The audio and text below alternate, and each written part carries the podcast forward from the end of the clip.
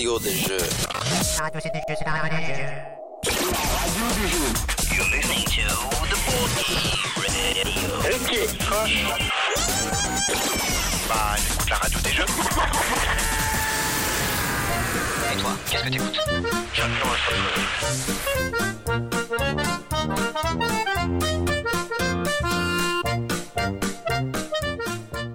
Bonsoir, vous écoutez la radio des jeux. Eh bien que l'homme que nous recevons ce soir porte le pseudonyme d'un des seuls hydrocarbures ayant un hydrogène avec un caractère acide et pouvant être échangé par un métal, et qui, avec l'acide cyanhydrique, peut former de l'acrylonitrile, monomère de l'acylonitrile buatière styrène, ABS, et du styrène acrylonynyle. C'est bien de jeu que nous allons parler ce soir, car cet homme est plus connu sous le nom de Charles Chevalier. Bonsoir Charles, comment vas-tu? Bonsoir, très bien. Ce soir avec moi, il y aurait également Boss, qui a préparé la question qui tue et qui la garde pour la fin. Ouais, salut Pierre. Matt, qui a préparé une chronique dont nous ne savons absolument rien et dont nous ne saurons rien au moment où nous terminerons l'enregistrement. Moi non plus. Toi non plus. Bienvenue dans le monde mystérieux de la radio des jeux. Et Albéric, content comme toi à l'idée de rencontrer Charles. Salut Pierre. Bon, donc tout de suite, Charles, qui es-tu? Donc je m'appelle euh, Charles Chevalier. J'ai euh, 46 ans. Euh, je suis marié, père de deux filles. Euh, je suis dans le civil euh, architecte le jour et euh, je suis euh, joueur et auteur de jeux. euh, T'étais pas chimiste?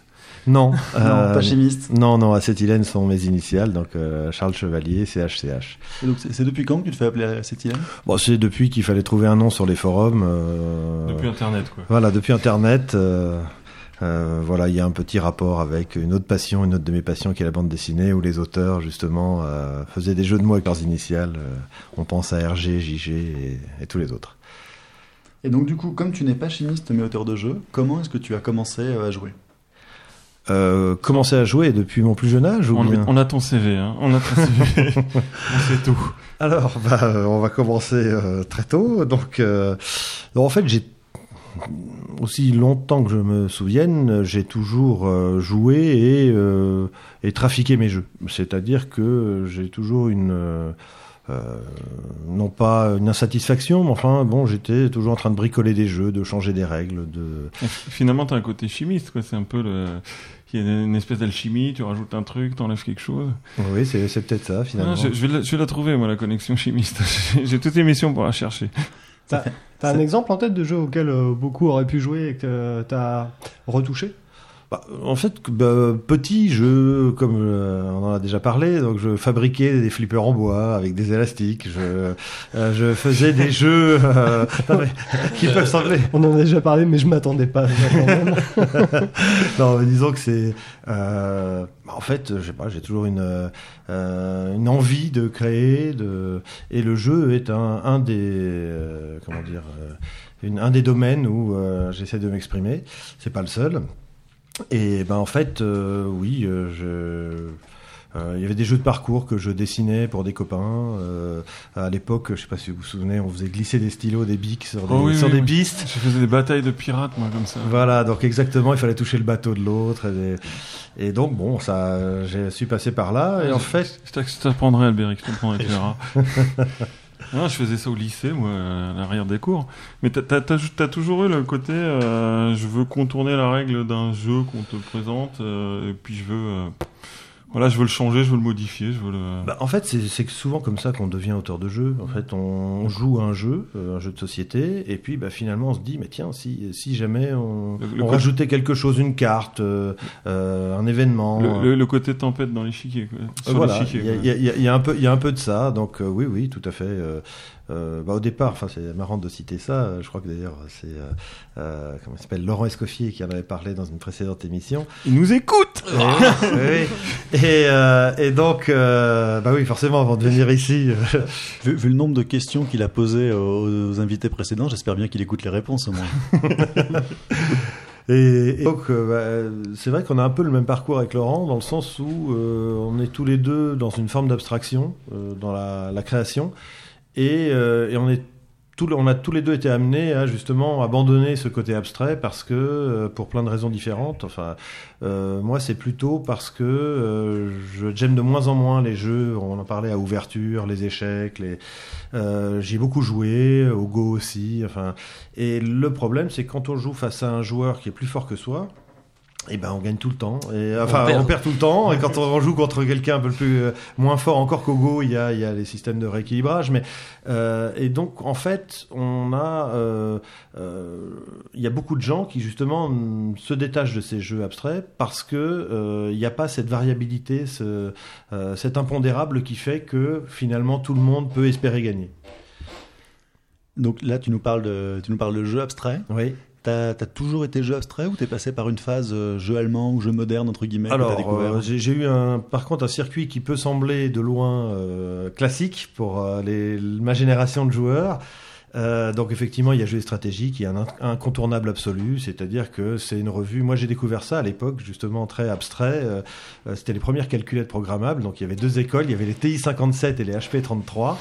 et donc je vois une revue dans la dans le kiosque avec euh, des programmes pour les deux. Et donc moi à l'époque j'avais une HP 33, c'était donc euh, le système dit polonais inversé. Et, euh, et on avait. euh, oui, aujourd'hui HP est devenu un. Molox Voilà. Je m'en vais. Et, et en fait, le, euh, j'ai acheté cette revue pour euh, bah, voir des, euh, des premiers jeux euh, à programmer soi-même.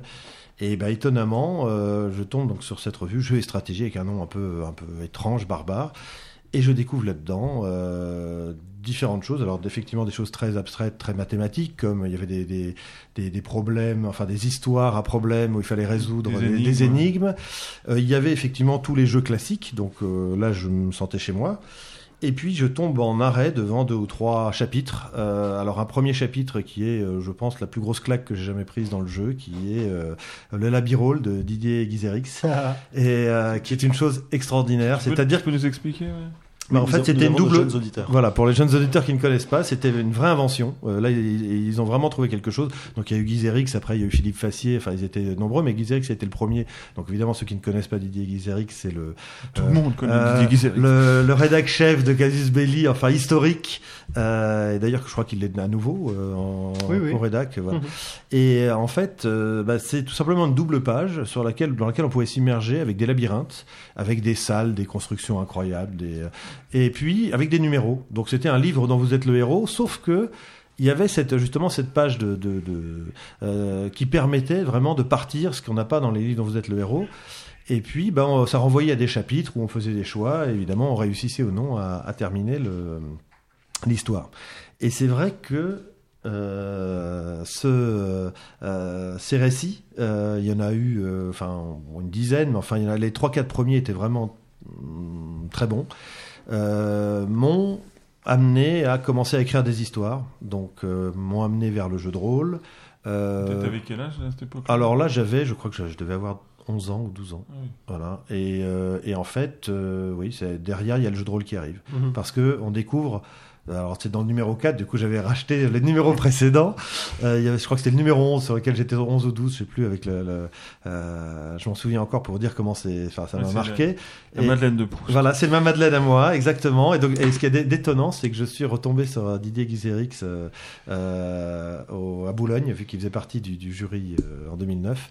Et en fait, euh, euh, du coup, je lui ai, j'ai, comment dire, j'ai fait un peu le fan, c'est-à-dire j'ai expliqué comment.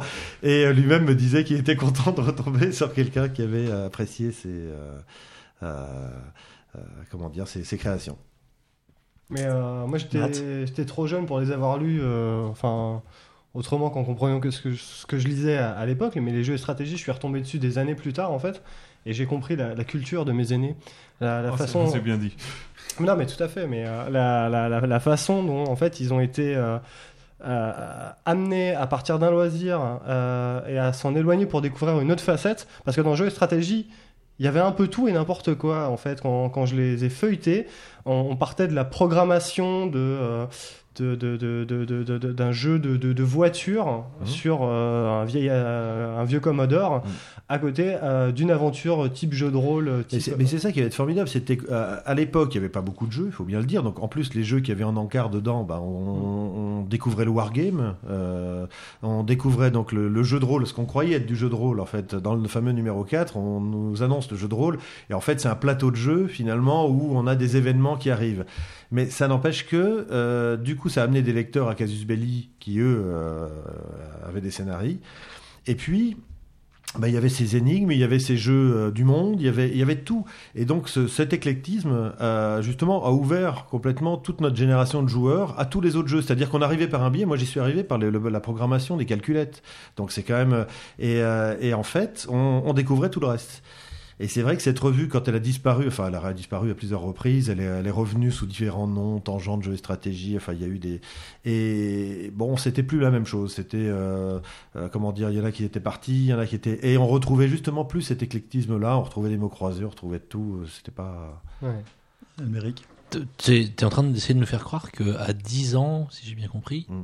tu essayais de programmer des jeux sur ta calculatrice. Oui, euh, À j'ai- 10 ans. Oui. On n'a Euh, pas de calculatrice euh, multifonction à 10 ans. Si, si, si, euh, à 11 ans, donc oui, si, si, il n'y a pas de... Et donc- Et donc, euh, bah, euh, non seulement j'ai fait ça sur calculatrice, mais après on a découvert les premiers ordinateurs. Alors là aussi, ça, C'est ça- 80, non? Euh, ça s'appelait les alors des TRS 80 euh, qui étaient des c'était le premier ordinateur qui était arrivé dans, dans mon je crois que c'était un collège à l'époque.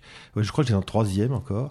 Et, euh, et on voyait c'est une espèce de grosse caisse grise très moche avec un écran tout vert et dans laquelle on programmait trois pas de programme. Alors c'était euh, on, on- il demandait notre nom et il disait bonjour un tel.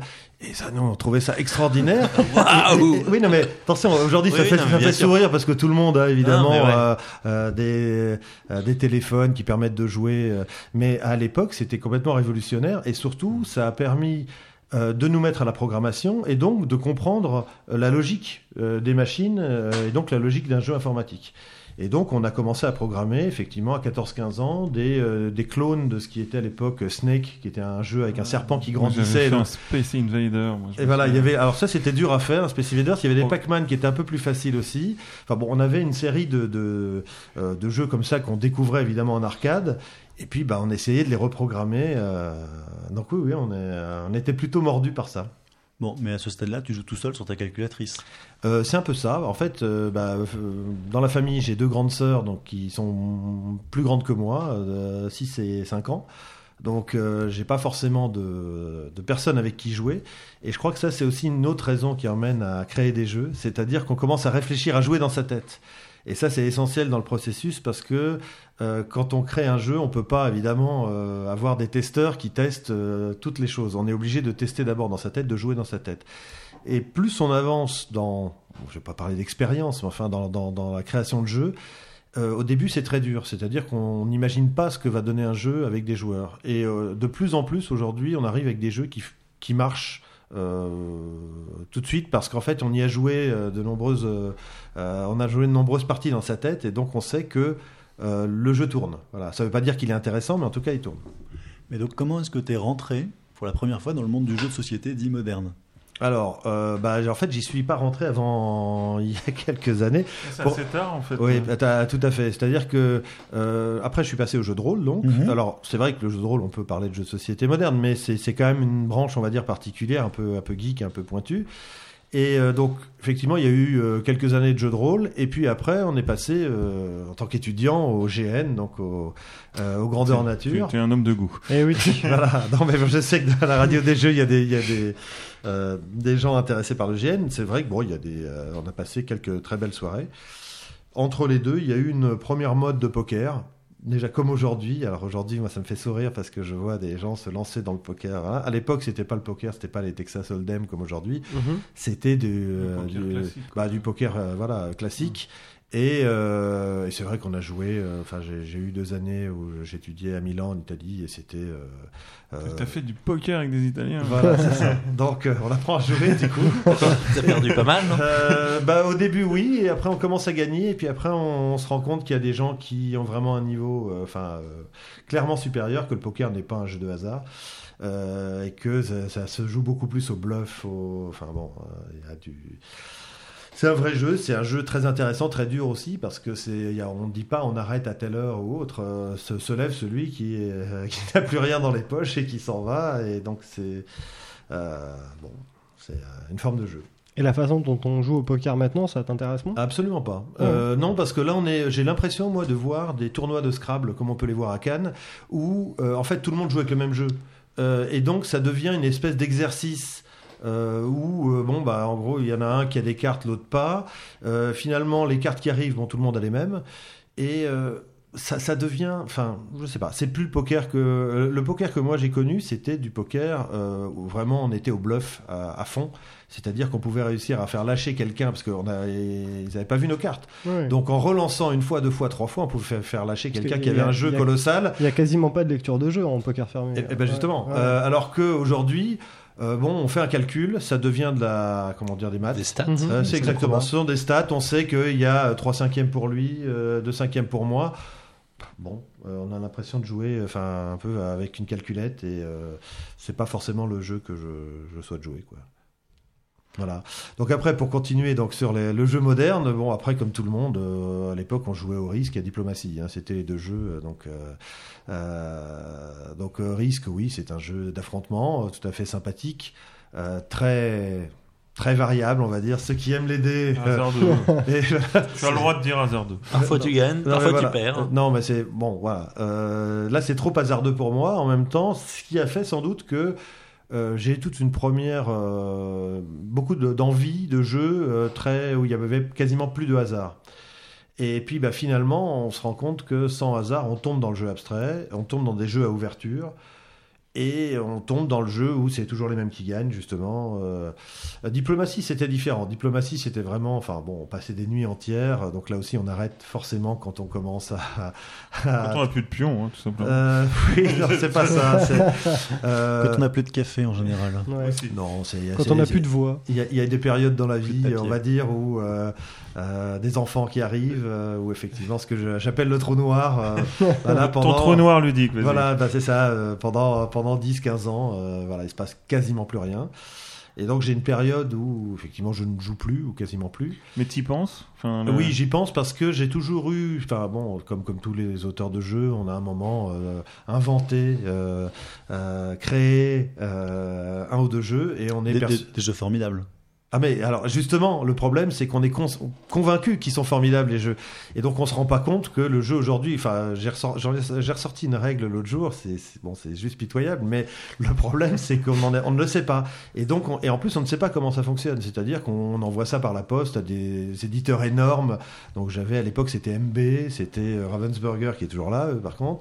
Euh, enfin bon euh, Et, qui- et tu pensais qu'ils allaient te répondre et qu'ils allaient te ah mais bien sûr qu'ils allaient voilà qu'ils allaient signer et euh, donc soit ils répondent effectivement qu'on ne travaillera pas ensemble euh, de manière assez ce qui voulait dire euh, on ne fonctionne pas comme ça soit ils répondent pas tout simplement Euh, il y avait déjà à l'époque euh, je me souviens c'était je crois une petite boîte française qui s'appelait Gigamic qui depuis a- Mhm. qui avait quand même demandé un proto qui l'avait testé parce que c'était euh, clairement un jeu abstrait et que j'avais été très content des retours voilà T'avais déjà.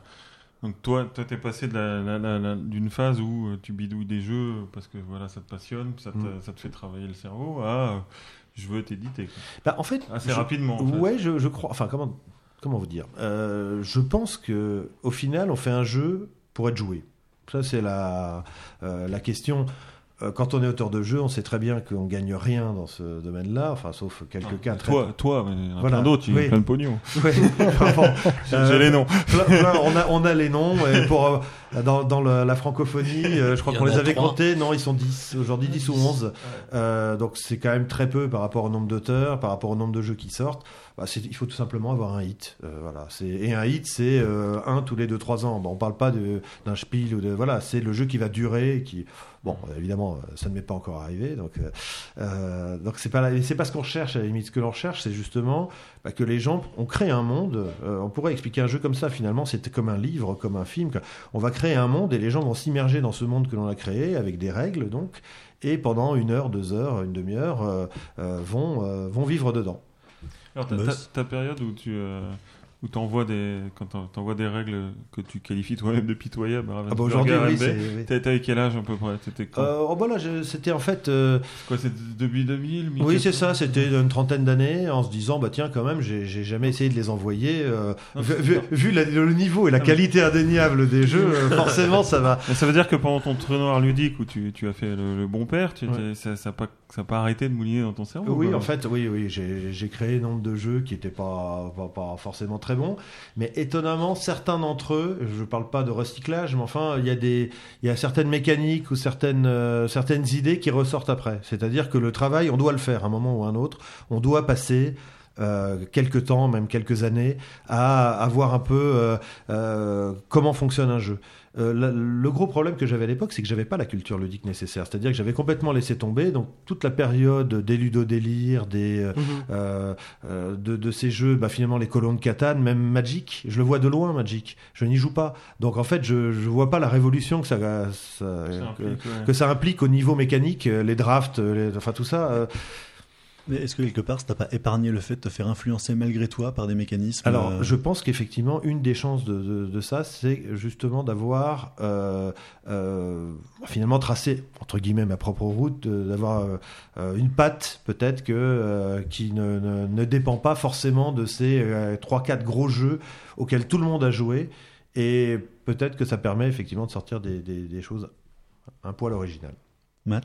Mais, euh, enfin, on en a parlé tout à l'heure euh, en off, mais euh, tu tombais des nues et tu, tu sais que tu envoyais naïvement tes jeux à des, Ouais. à des grosses sociétés, euh, etc. Mais le fait de côtoyer des auteurs à l'époque, d'autres auteurs que toi, des auteurs en herbe, euh, ça t'aurait aidé à réaliser le fait qu'en fait, on, Ah bah, que tes jeux étaient meilleurs ou moins bons ou que. Bah, euh, je pense que aujourd'hui, si j'ai plusieurs jeux édités, c'est euh, dû à deux choses. Euh, Il y a une première chose, c'est évidemment le concours de Boulogne, hein, la ludothèque de Boulogne, qui a fait que on se retrouve euh, finalement mis en avant. Euh, par rapport à un jeu, et donc on devient crédible de fait par rapport aux éditeurs, parce que c'est ça, c'est une crédibilité Boulogne, c'est de dire sur 200 jeux, euh, on en a gardé 4. Donc euh, forcément, c'est ceux qui marchent le mieux, ils sont bons. Ils sont... Et la deuxième chose, c'est euh, les forums internet, et bon, notamment TrickTrack, euh, parce que j'y suis arrivé, parce que je me suis aperçu qu'il y avait la protozone, et donc il y avait plein d'auteurs comme moi. Mais t'es Qui- arrivé vachement Le- tard en fait. Et ouais, j'y suis arrivé, bah oui, Mm. bien sûr, je suis arrivé en 2007 sur, Ah, euh, c'est- sur Suite à quoi? Bah, suite à, euh, au refus de- des éditeurs d'éditer mon jeu superbe, bah, ce jeu je l'ai envoyé, euh, je l'ai envoyé donc à Boulogne une première fois, où effectivement je suis arrivé euh, 30e, enfin dans les dans les shows, euh, parce que le jeu n'était pas bon, mais en fait, du coup ça m'a permis de rencontrer virtuellement d'autres auteurs qui euh, bah, m'ont un peu recadré, aidé, et puis bah, j'ai vu ce forum, et puis j'ai passé une annonce. euh, euh, J'habite sur les Yvelines, j'ai passé un, poste qui doit y être encore, et les premiers qui ont répondu sont Pascal Peulemans et Catherine Dumas, et qui m'ont dit bah, viens jouer avec nous. Et c'est devenu mes co-auteurs d'Intrigo, de Gentleman Cambrioleur et d'autres jeux. Voilà. Et donc, euh, et donc Intrigo, c'est évidemment Boulogne sous un autre nom, Oui, c'est Saint-Benoît. sous le nom de Saint-Benoît. C'est Saint-Benoît, oui. Bah, en fait, alors ces ces deux amis, euh, donc maintenant ce sont devenus des amis, euh, me disent bon, euh, bah viens, viens nous voir et on va jouer. Et donc euh, moi, je n'avais aucune connaissance. Enfin, j'en étais resté au risque diplomatie, il faut se souvenir. Et donc j'arrive et le premier soir, ils me sortent. Bon, ils ont bien compris. Je leur avais dit que j'étais, euh, j'étais complètement béotien dans le jeu moderne. Et le premier soir, ils me sortent Talouva. Et là, je prends une Mm. claque. Le jeu super pur, abstrait exactement comme ce que je devais, euh, enfin ce que j'apprécie. C'est le jeu que t'aurais aimé faire? Ouais, ouais, je pense que Talouva fait vraiment partie des jeux que, ouais, et en plus, du coup, j'ai gardé pour Casasola Mercle, euh, euh, j'ai j'ai deux auteurs qui sont vraiment, enfin, qui me, euh, qui me correspondent pas mal. Euh, Il y a donc euh, Marcel André Casasola Mercle, si je me souviens bien, qui a sorti Je des vais jeux. pas te contredire. Qui, non, mais qui, qui sont des. bon, qui a fait effectivement Talouva, mais qui a fait aussi Moiterer, enfin, qui a fait une série de jeux qui a, bon, qui a donné plus tard, évidemment, l'idée à Bruno Faiuti de faire Citadel. Enfin, bon. Donc, c'est, ce sont des mécaniques vraiment tout à fait intéressantes. Et l'autre auteur, c'est Colovini, parce que bah, il fait des jeux simples qui partent d'une abstraction et en même temps qui sont euh, totalement euh, orduriers. C'est-à-dire que moi, j'adore dans le jeu Ordurier. oui, une, une interaction maximale, donc c'est le jeu d'enfoiré. Euh, Ouais. et, et je me retrouve, donc je me suis retrouvé effectivement avec, avec ces deux amis avec qui on se connaît bien aujourd'hui, et donc effectivement on joue, on, se, enfin, on y va franchement, hein, donc ce qui veut dire qu'on a créé nous-mêmes des jeux auxquels on aimerait bien jouer. Et donc, euh, Intrigo et euh, Gentleman Cambrioleur sont des jeux à forte interaction, donc des jeux d'enfoirés. Et c'est vrai que Colovini a, ce, a cette patte aussi de un jeu ultra simple et en même temps on bouge un pion et puis on voit tous les autres qui font la- une grimace autour de la table alors qu'on a juste bougé. Voilà, c'est ça que j'aime bien. Ça n'a pas de prix. voilà, chez ces auteurs-là, euh, euh, ce sont donc deux auteurs que j'apprécie particulièrement. Voilà, je sais plus où on en était. dans- Et donc, euh, la, la, la participation à Boulogne, c'est ta première participation? Alors sinon, la première, donc c'était avec euh, ce fameux jeu que Enfin, j'ai traîné sérieuse, pendant- sérieuse, j'ai envie de dire, Voilà, excuse-moi. bah, oui. sérieuse, oui. Sans, ouais, sans donc- vouloir dévaluer ton premier travail. Oui, je le dévalue moi-même. Il était pas, il était j'ai clairement pas bon. c'est pas- c'est- c'est- Non, tout à fait. Euh, en fait, bah, dès euh, je joue avec eux donc euh, 4-5 fois, et puis euh, bah, au bout de 4-5 fois, j'arrive avec un prototype sous le bras en disant euh, euh, tiens j'aime bien créer aussi. Et là, euh, chose très drôle, euh, Pascal et Catherine sortent dans leur garage et reviennent avec une boîte de prototypes aussi. Donc comme quoi, euh, je pense pas que, enfin à un moment quand on est joueur, forcément on commence à trépatouiller les règles, à, à rajouter des pions, à en enlever. Et donc, bah, on a mis sur la table tous ces prototypes et euh, il y en a deux qui sont sortis du lot. Euh, et donc, bah, ces deux sont devenus effectivement euh, Saint-Benoît, donc Intrigo, et euh, Gentleman Cambrioleur. Alors, c'était très éloigné à l'époque. Hein, euh, euh, Intrigo, donc Saint-Benoît, euh, il y avait déjà des moines, euh, mais par contre, euh, bah, ça tournait absolument pas. C'est-à-dire que c'est, euh, et il a fallu deux ans et demi pour le régler. Euh, donc, euh, Ah oui, quand même. Ouais, Mais tu sentais qu'il y avait quelque chose. Bah, je pense, oui. Alors ça, après, on en parlera. C'est que j'ai un, comment dire, un. Après, il y, a des- il y a différentes façons de créer. On le sait, et on peut arriver par trois, euh, trois façons différentes. On va en parler après. Mais euh, disons que, euh, oui, dans Saint-Benoît, il y avait une matérialité, il y avait quelque chose, le fameux cloître, qui faisait qu'on avait une route. euh, et en même temps, cette route euh, allait être parcourue euh, non pas à la Kailus, mais euh, euh, par euh, un doge qui allait distribuer des récompenses. Et ça, on sentait qu'il y avait quelque chose. Et, euh, et donc, bon, bah, euh, ils nous ont malheureusement pas gardé nos, nos moines. Euh, on était très déçus là-dessus. Et d'ailleurs, on a un problème avec les thèmes, ce qui prouve bien qu'on doit être très allemand finalement dans notre manière de, de- de créer, parce que le second est un jeu qu'on a voulu justement très très différent des autres. Le C'est un- second qui est Gentleman Cambrioleur. voilà, c'est qui s'appelait Bandiagara. En fait, c'était à la falaise de Bandiagara, les Dogons, donc en Afrique. Et vu que c'est un qui est qui, on était caché derrière des masques africains. Et on avait voulu faire un jeu au départ, ça peut sembler étonnant, mais euh, où il n'y avait pas de couleur. C'est-à-dire que euh, on n'était pas les rouges ou les verts ou les jaunes. Et du coup, il y avait le zèbre, donc noir et blanc, avec des rayures. Il y avait le léopard, donc tacheté. Il y avait le singe blanc. Il y avait le crocodile qui était noir. Il y avait voilà, il y avait euh, cinq animaux comme ça. Et euh, sur cette falaise, euh, ces dogons avaient donc des, des vêtements euh, qui reprenaient les couleurs euh, de leur euh, de leur clan. Et, et donc on construisait finalement des routes. Alors c'était un peu compliqué dans la construction, mais c'était très beau. Euh, et on avait fait quelque chose de beau et un peu compliqué. Vous, vous êtes parti de l'idée de l'esthétique? Oui, on était en fait, euh, c'était parti de quelque chose d'assez esthétique. Et finalement, les éditeurs euh, bah, nous ont ramené dans une certaine euh, normalité parce que je pense qu'il faut quand même, euh, voilà, sur Une orthodoxie à caractère commercial. Pas, pas complètement. C'est-à-dire qu'en fait, euh, bah, vous avez reçu euh, Bombix ici, donc on peut en parler. et ils ouais. l'ont dit eux-mêmes. Euh, ils, sont, ils sont déjà passés, si tu dis du mal, ils n'ont pas le droit de réponse. C'est très bien. Bon, alors, du coup, j'ai- Fais-toi plaisir. non, mais en fait, ils, euh, parce que, je- en plus, ils en ont parlé, effectivement. De, euh, ils font des jeux pour le plus grand nombre. C'est-à-dire que les dogons africains, c'est vrai que ça nous plaisait beaucoup. Mais c'est clivant. Bah, c'est clivant, oui. En fait, y, il y a des gens qui ne se seraient jamais intéressés à ça. Euh, bon, donc euh, oui, on l'a accepté à, à regret, mais on l'a accepté, comme d'ailleurs on a accepté pour, pour les moines de Saint-Benoît. Et finalement, je pense qu'ils ont eu raison. Venise est beaucoup plus euh, euh, Les évocateurs. Oui, évocateur. Toi, toi, tu considères qu'ils ont eu raison? Bah, euh, oui, oui. euh, encore une fois, dans l'optique d'être joué euh, par le plus grand nombre, oui. D'accord. Euh, oui. euh, Oui, enfin, il y a des thèmes rédhibitoires. Effectivement, les dogons, ça parle pas forcément à tout le monde, mais euh, je trouve ça assez beau euh, d'entendre. Enfin, voilà. Le, je connaissais le thème pour Saint-Benoît, Ouais. le thème original pour euh, Gentleman comme Rêveur, je le connaissais pas du tout, et c'est beau que ça existe quelque part encore. euh, bah, oui, sois là on, essaye. Après, euh, Alors, pour, pour en revenir au concours de la ludothèque de Oui. Boulogne, euh, pour toi, ça évoquait quoi le, le concours de la de Boulogne Tu avais entendu parler tu, euh, ah bah oui, parce que euh, toujours depuis Jeux et Stratégie, je vous rappelle que le piondon, euh, le, le le pion d'or, pardon, était devenu le Euh, des Dogors. Voilà, était, était, était devenu, si je me souviens bien, enfin c'était c'était donné déjà à l'époque, alors je sais plus si c'était à Cannes ou, mais c'était la récompense de l'année. Et puis, c'est devenu l'As d'or. Et puis, bon, c'est devenu aujourd'hui le jeu de l'année As d'or. Et, euh, et en fait, tu, suivais un peu quoi. ah bah dans le jeu de stratégie oui. Et puis justement ces jeux étaient euh, euh, comment dire on parlait du, du concours de Boulogne. Le premier a eu lieu en 77 ou 78 donc c'est l'époque à laquelle je, je lis cette revue et on découvre un jeu, je crois qu'il s'appelait Ascension, où, euh, où on avait euh, des, euh, il fallait faire monter des pions sur des pièces, donc plateau mouvant. Enfin, et, moi je trouvais ça très intéressant parce que par rapport à tous les jeux, bon vous allez vous en apercevoir en évoquant les jeux, mais je n'aime pas les plateaux, je n'aime pas des, je, fragmente systématiquement tout parce que je pense que le monde est complexe et qu'en fait c'est c'est difficile d'avoir une vision. Euh, comment dire unique, uni, euh, unicitaire euh, de- du monde en disant c'est comme ça et c'est tout. Et en fait, le fait de casser et de reconstruire permet justement chacun à donner sa vision. Et, ça, je pense que ça vient aussi de jeux de stratégie, c'est-à-dire de voir qu'à l'époque, il y avait des gens qui cherchaient d'autres manières de présenter des jeux, de faire des jeux. Bah justement, on parlait de Magic tout à l'heure, mais je trouve que c'est un des, grands apports de Magic que de finalement créer des univers comme ça complètement éclatés, fragmentés.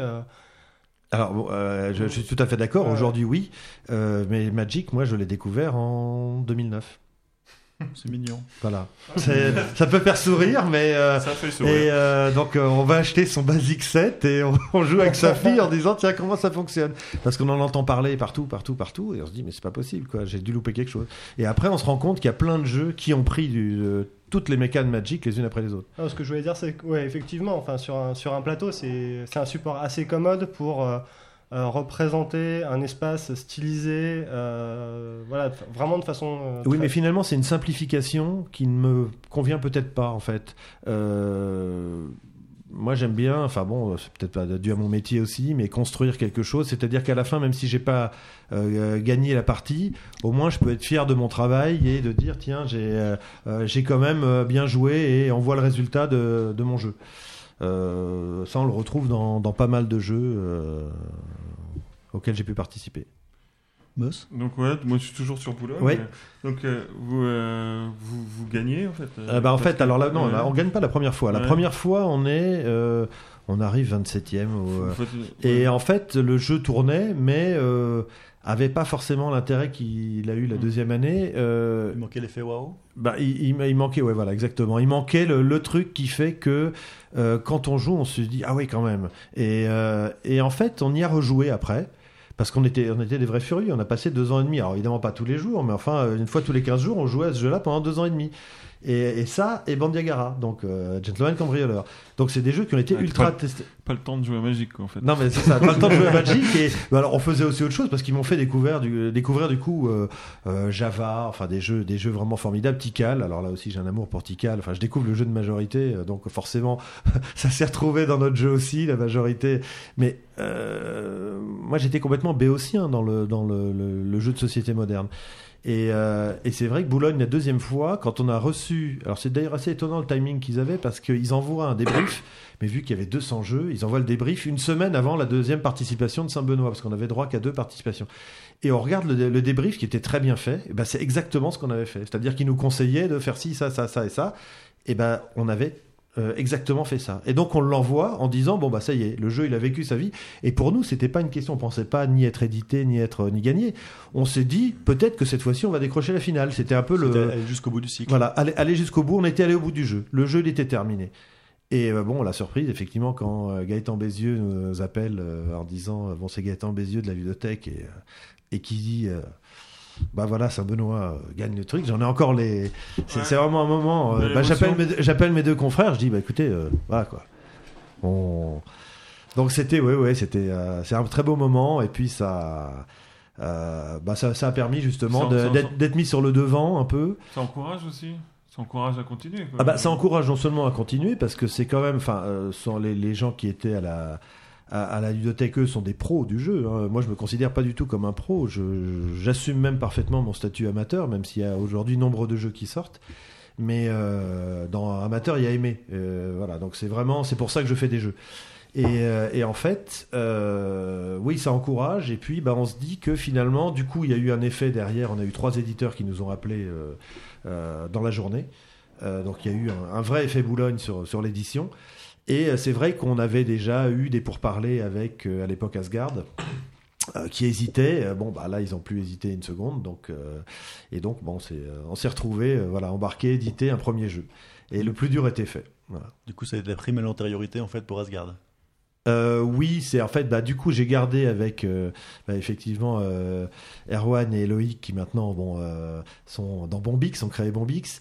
J'ai gardé un, bah, un- euh, oui, une, vraie amitié. Et puis, euh, bah, je, pense déjà à la base, ils aiment bien ce que je fais. Enfin, ça peut sembler euh, idiot de dire ça comme ça, mais quand on a un éditeur qui, bah, finalement, chaque fois qu'il voit vos jeux dire, ah, disons que ça c'est vraiment super, ça c'est vraiment super, on est, on est content, on est flatté, faut le dire, hein, c'est clair. Et, et puis, bah, bon, là, ils m'ont pris un nombre de jeux assez conséquent qu'ils éditent les uns après les autres.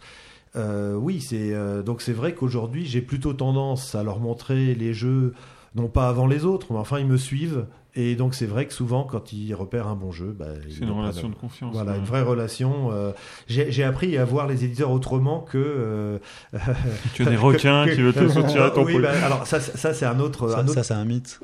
Bah, c'est un mythe. euh, Alors je sais pas, on entend des histoires à gauche, à droite. Bon, Euh, disons qu'il y a, oui, il y a ce poncif de l'éditeur euh, euh, qui ne veut pas payer l'auteur, alors que bon, quand on voit les droits, ça, ne sert absolument à rien de. Euh, mais euh, en tout cas, on y est tous passés. C'est-à-dire que euh, tous les jeunes auteurs arrivent sur Trick Track ou sur d'autres forums en disant mais comment on fait à protéger un jeu, comment on fait ci, comment on fait ça? Évidemment, il n'y a aucune protection possible. Il faut sortir le premier avec l'idée.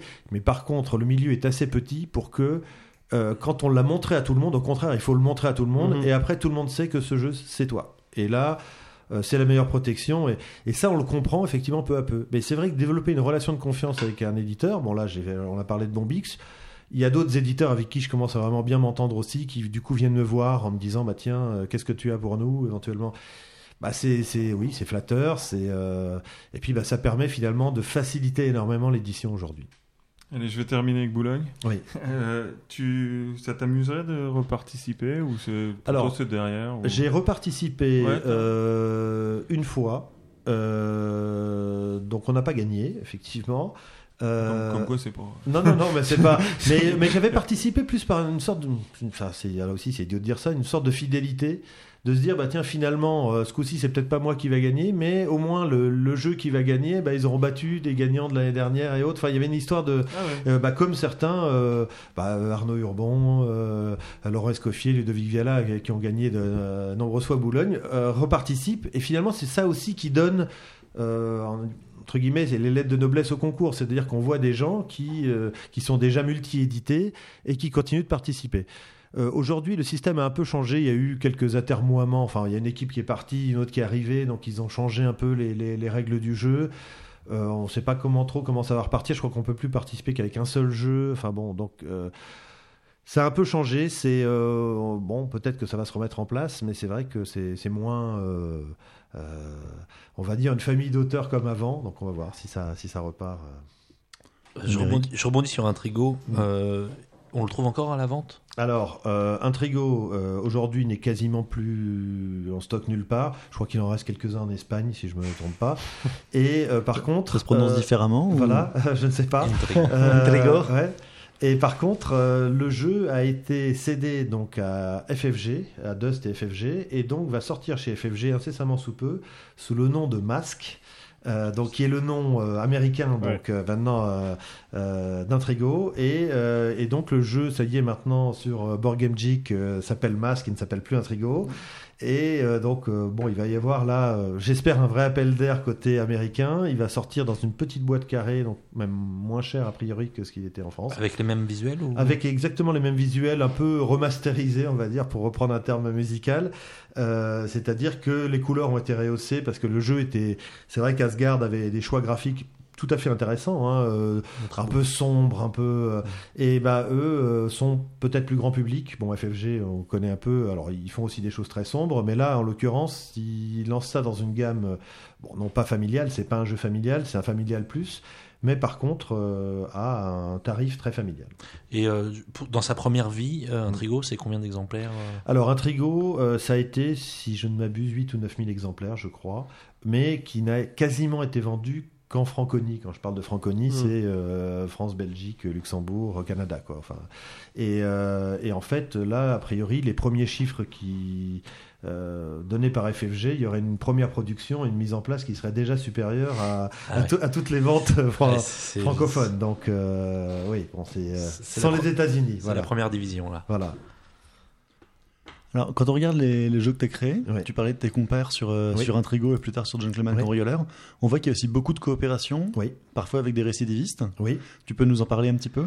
Alors oui, bah en fait, je j'aime bien créer seul, et puis bah il y a des moments où on a besoin d'un sparring partner, de euh, bon, de faire un ping-pong créatif, et ce qui est tout à fait intéressant parce que sinon on se recycle pas. Enfin, à mon avis, on se recycle pas assez.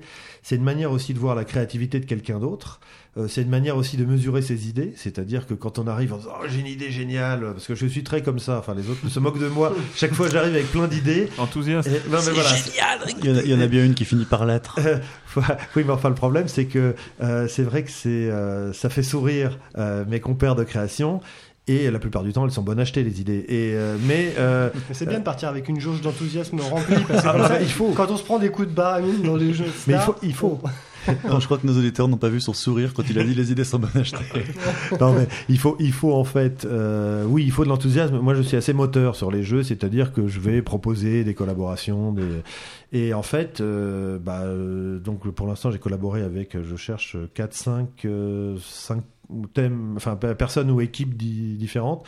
Donc il y a effectivement les, les, Catherine Dumas et Pascal Pelmans, donc sur trois jeux. Donc il y en a deux qui sont déjà sortis, donc Intrigo, Gentleman Cambrioleur, un troisième Saga, donc qui est en cours et qui est chez plusieurs éditeurs que je viens de présenter à Nuremberg. Donc on attend les, des nouvelles que j'espère bonnes, qui est un jeu dans, dans l'esprit aussi euh, ordurier euh, que les autres, euh, avec de la programmation dedans. Donc en plus avec un côté peut-être plus fun. Hein. Sans calculette quand même. Non non. Sans... Merci, Boss. sans, sans calculette. euh, Il y a eu effectivement la Cher collaboration, comme jeu. ouais. la, la collaboration avec Arnaud Urbon donc sur euh, Le Secret de Monte Cristo, donc qui est sorti chez Philosophia, euh, euh, Eggerspiel, Zedman. Euh, donc euh, bah là, en fait, on est en train de, on avait trouvé vraiment une mécanique, euh, je pense, haut de gamme. Et, euh, et donc, on, on essaye de retravailler cette mécanique pour euh, sortir un jeu sans doute plus costaud. Parce que euh, finalement, c'est une mécanique là de programmation pure qui était très geek. Et je pense que le jeu était euh, peut-être pas assez geek pour. quasi, euh, quasi abstraite, mais. euh, voilà, ouais. c'est ça. Donc, Tu euh, parles du boulier, le fameux oui, boulier. oui, oui, l'action slide. euh, voilà, terme.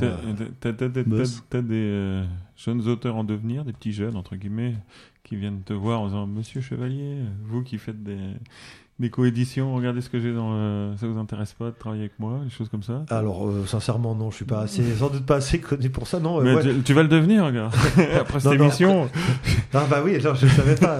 non mais c'est, dis- disons que le, en fait, comment ça se passe une collaboration? Ça part d'un, euh, souvent d'une amitié, d'une, d'une envie, de, euh, d'un jeu ensemble où euh, finalement on joue une partie et on se dit, mais tiens, euh, c'est marrant, là il y a quelque chose de très intéressant, mais par contre le reste du jeu est pas bon, et on part des fois sur des, et donc en fait. non, c'est, enfin, il y a des gens qui, qui effectivement m'appellent en me disant tiens, ce serait pas mal un jour qu'on travaille ensemble. Donc je dis oui, super. Euh, je peux pas le faire avec tout le monde parce que forcément, euh, Les journées Euh, font 24 heures. voilà, les journées font déjà 24 heures et, et même plus. Et par contre, bah, il y a des, y a effectivement aussi des bonnes surprises. Il y a un, bon, par exemple, bon, on a parlé d'Arnaud Urbon. Il y a effectivement bah, Gaëtan avec qui j'ai, j'ai fait euh, euh, deux jeux. Euh, donc euh, il y a euh, Guilds of Cat Vallon, donc qui a été un Kickstarter dont, Dont, dont on dont parle. on va évidemment reparler. Voilà, on va reparler après. Un autre jeu qui s'appelle pour l'instant Convoy, mais vu qu'il y a un jeu qui s'appelle Convoy qui est sorti, il va sans doute changer de nom, qui sera sans doute probable. voilà, un gros, ki- un gros Kickstarter pour l'année prochaine, toujours chez, chez Cool Mini or Not. Et puis, euh, bah, sinon, il y a euh, Bruno Catala, monsieur Bruno Catala, qui, euh, après Intrigo, après Monte Cristo, a- on a commencé à converser, à se voir sur les salons, et il m'a dit un jour, bah tiens, il faudrait qu'on un jour on fasse un jeu ensemble. Je ne me serais pas permis d'aller le voir, évidemment, en- euh, avec la même. euh, Lu- Lu- Ludovic Maublanc a pas mis un contrat sur toi, quoi. non, pas. pas- Et, et donc, bah, ce, bah, tout simplement, euh, on a, on a fait un jeu et ce jeu est, euh, s'appelle Ocean Lord et donc va sortir chez Bombix normalement pour Essen de cette année. Et c'est un jeu donc on a présenté à Cannes euh, les trois soirs euh, pour faire tourner, qui a d'excellents retours. Alors là, c'est un jeu euh, un peu, enfin geek. Euh, c'est un, c'est un jeu de combo, c'est un jeu opportuniste parce qu'on est tous les deux sur la même longueur d'onde au niveau de la, de la, euh, comment dire, de la euh, maximum d'interaction. Euh, donc c'est un vrai jeu d'enfoiré aussi. Et, euh, et puis par contre, bah, celui-là est peut-être plus haut au niveau des, des joueurs, c'est-à-dire euh, demande quand même des compétences. Il y a une vraie courbe d'apprentissage. Euh, et donc c'est un jeu qui va se passer en Atlantide, euh, où on va euh, appeler les différents peuples alliés pour essayer de conquérir l'Atlantide. Albéric. Celui-là, il te plaît, j'ai l'impression. Ah mais ils me plaisent tous. Euh, Ah, je, je ne, je ne présente pas un jeu s'il me plaît pas. C'est comment dire. euh, je pense que quand on aujourd'hui il y a, beaucoup de jeux, beaucoup de sorties, euh, euh, on crée beaucoup. Euh, mais je pense que quand on arrive chez un éditeur avec un jeu qui non seulement tourne, mais a cette chose en plus et qu'on est convaincu de la chose en plus, je pense que c'est ça qui fait justement le déclic. Euh, quand on, euh, on parlait justement de l'édition en tant que euh, comment dire phase ultime du jeu, oui, parce que bah, tout simplement, ça veut dire qu'un éditeur valide le fait, va risquer de l'argent finalement sur ce jeu pour valider le fait que pour lui c'est un très bon jeu. Et, et je pense qu'en ça, c'est ça qui valide le jeu. Après, bah, les joueurs donnent leur avis, évidemment, ça plaît ou ça ne plaît pas. Mais ça n'empêche que le fait qu'un éditeur les validé, les, les, les coopté, les dite, euh, bah oui, donne tout son sens à la création en disant, bah voilà, euh, pour moi aussi c'est fini. Donc évidemment, on le termine avec eux. Souvent, le thème peut changer. euh, on peut changer, le recaler euh, un peu plus haut, un peu plus bas, parce que en fonction de telle ou telle gamme chez tel éditeur. Mais ça n'empêche que ça y est, le jeu, on sait qu'on est arrivé au bout. Alors, du coup, à propos d'arriver au bout, donc au départ, t'es arrivé au bout d'un trigo, donc ça faisait un jeu. L'année d'après, t'es arrivé au bout de deux jeux, puis Oui. trois, Oui, puis sept, si j'ai bien compris. Donc ça fait à peu près 13 jeux en 4 ans. oui. Bah, en Tu fait, euh, Tu t'arrêtes jamais? Alors, bah, en- euh, comment dire euh, bon, On a un peu évoqué avant, évidemment, mais donc je vais, je vais repartir dessus. Bah, hum, j'ai, comment dire je crée toute la journée en fait en architecture. euh, on dessine des bâtiments, mais c'est souvent des choses assez graves. Euh, C'est-à-dire que chaque fois qu'on fait un trait, ça coûte 200 000 euros. Et donc, euh, non mais tout, tout de suite, c'est non mais le- les, les promoteurs, les clients nous disent ah oui mais là c'est euh, ça va pas du tout, c'est pas. Et donc euh, on est tout le temps limité, c'est-à-dire qu'on a besoin de trouver des mécènes et ces mécènes n'ont pas, c'est pas un puissant fond, donc forcément euh, notre créativité est vraiment bridée euh, très fortement. Euh, c'est-à-dire que quand on voit un immeuble, les gens disent ah oui mais, il est pas beau, il est pas, ils se rendent pas compte de la complexité et de tout ce qui rentre en compte pour euh, avoir au final une façade qui plaît ou qui ne plaît pas. Euh, le soir. euh, ça me permet justement d'évacuer euh, moi, je peux pas m'arrêter. C'est-à-dire que soit je continue à penser au boulot, soit euh, je, je pense à autre chose. Et ben finalement, les jeux me permettent de penser à autre chose et euh, me permettent de me libérer la tête. Et donc oui, le, le jeu finalement, ça n'a pas toujours été le jeu, ça a été à d'autres moments l'écriture. Euh, je tente d'écrire des scénarios euh, qui n'intéressent par contre personne. Alors, Pour l'instant. pour l'instant, voilà, on peut espérer évidemment euh, euh, écrire le prochain Tarantino, mais bon, euh, c'est pas c'est pas gagné. Euh, et euh, bah, par contre, dans le jeu, oui, j'ai cette chance, c'est effectivement d'être euh, T'es libre. Euh, T'es libre. bah, non seulement d'être libre, mais en plus de voir aboutir ces projets.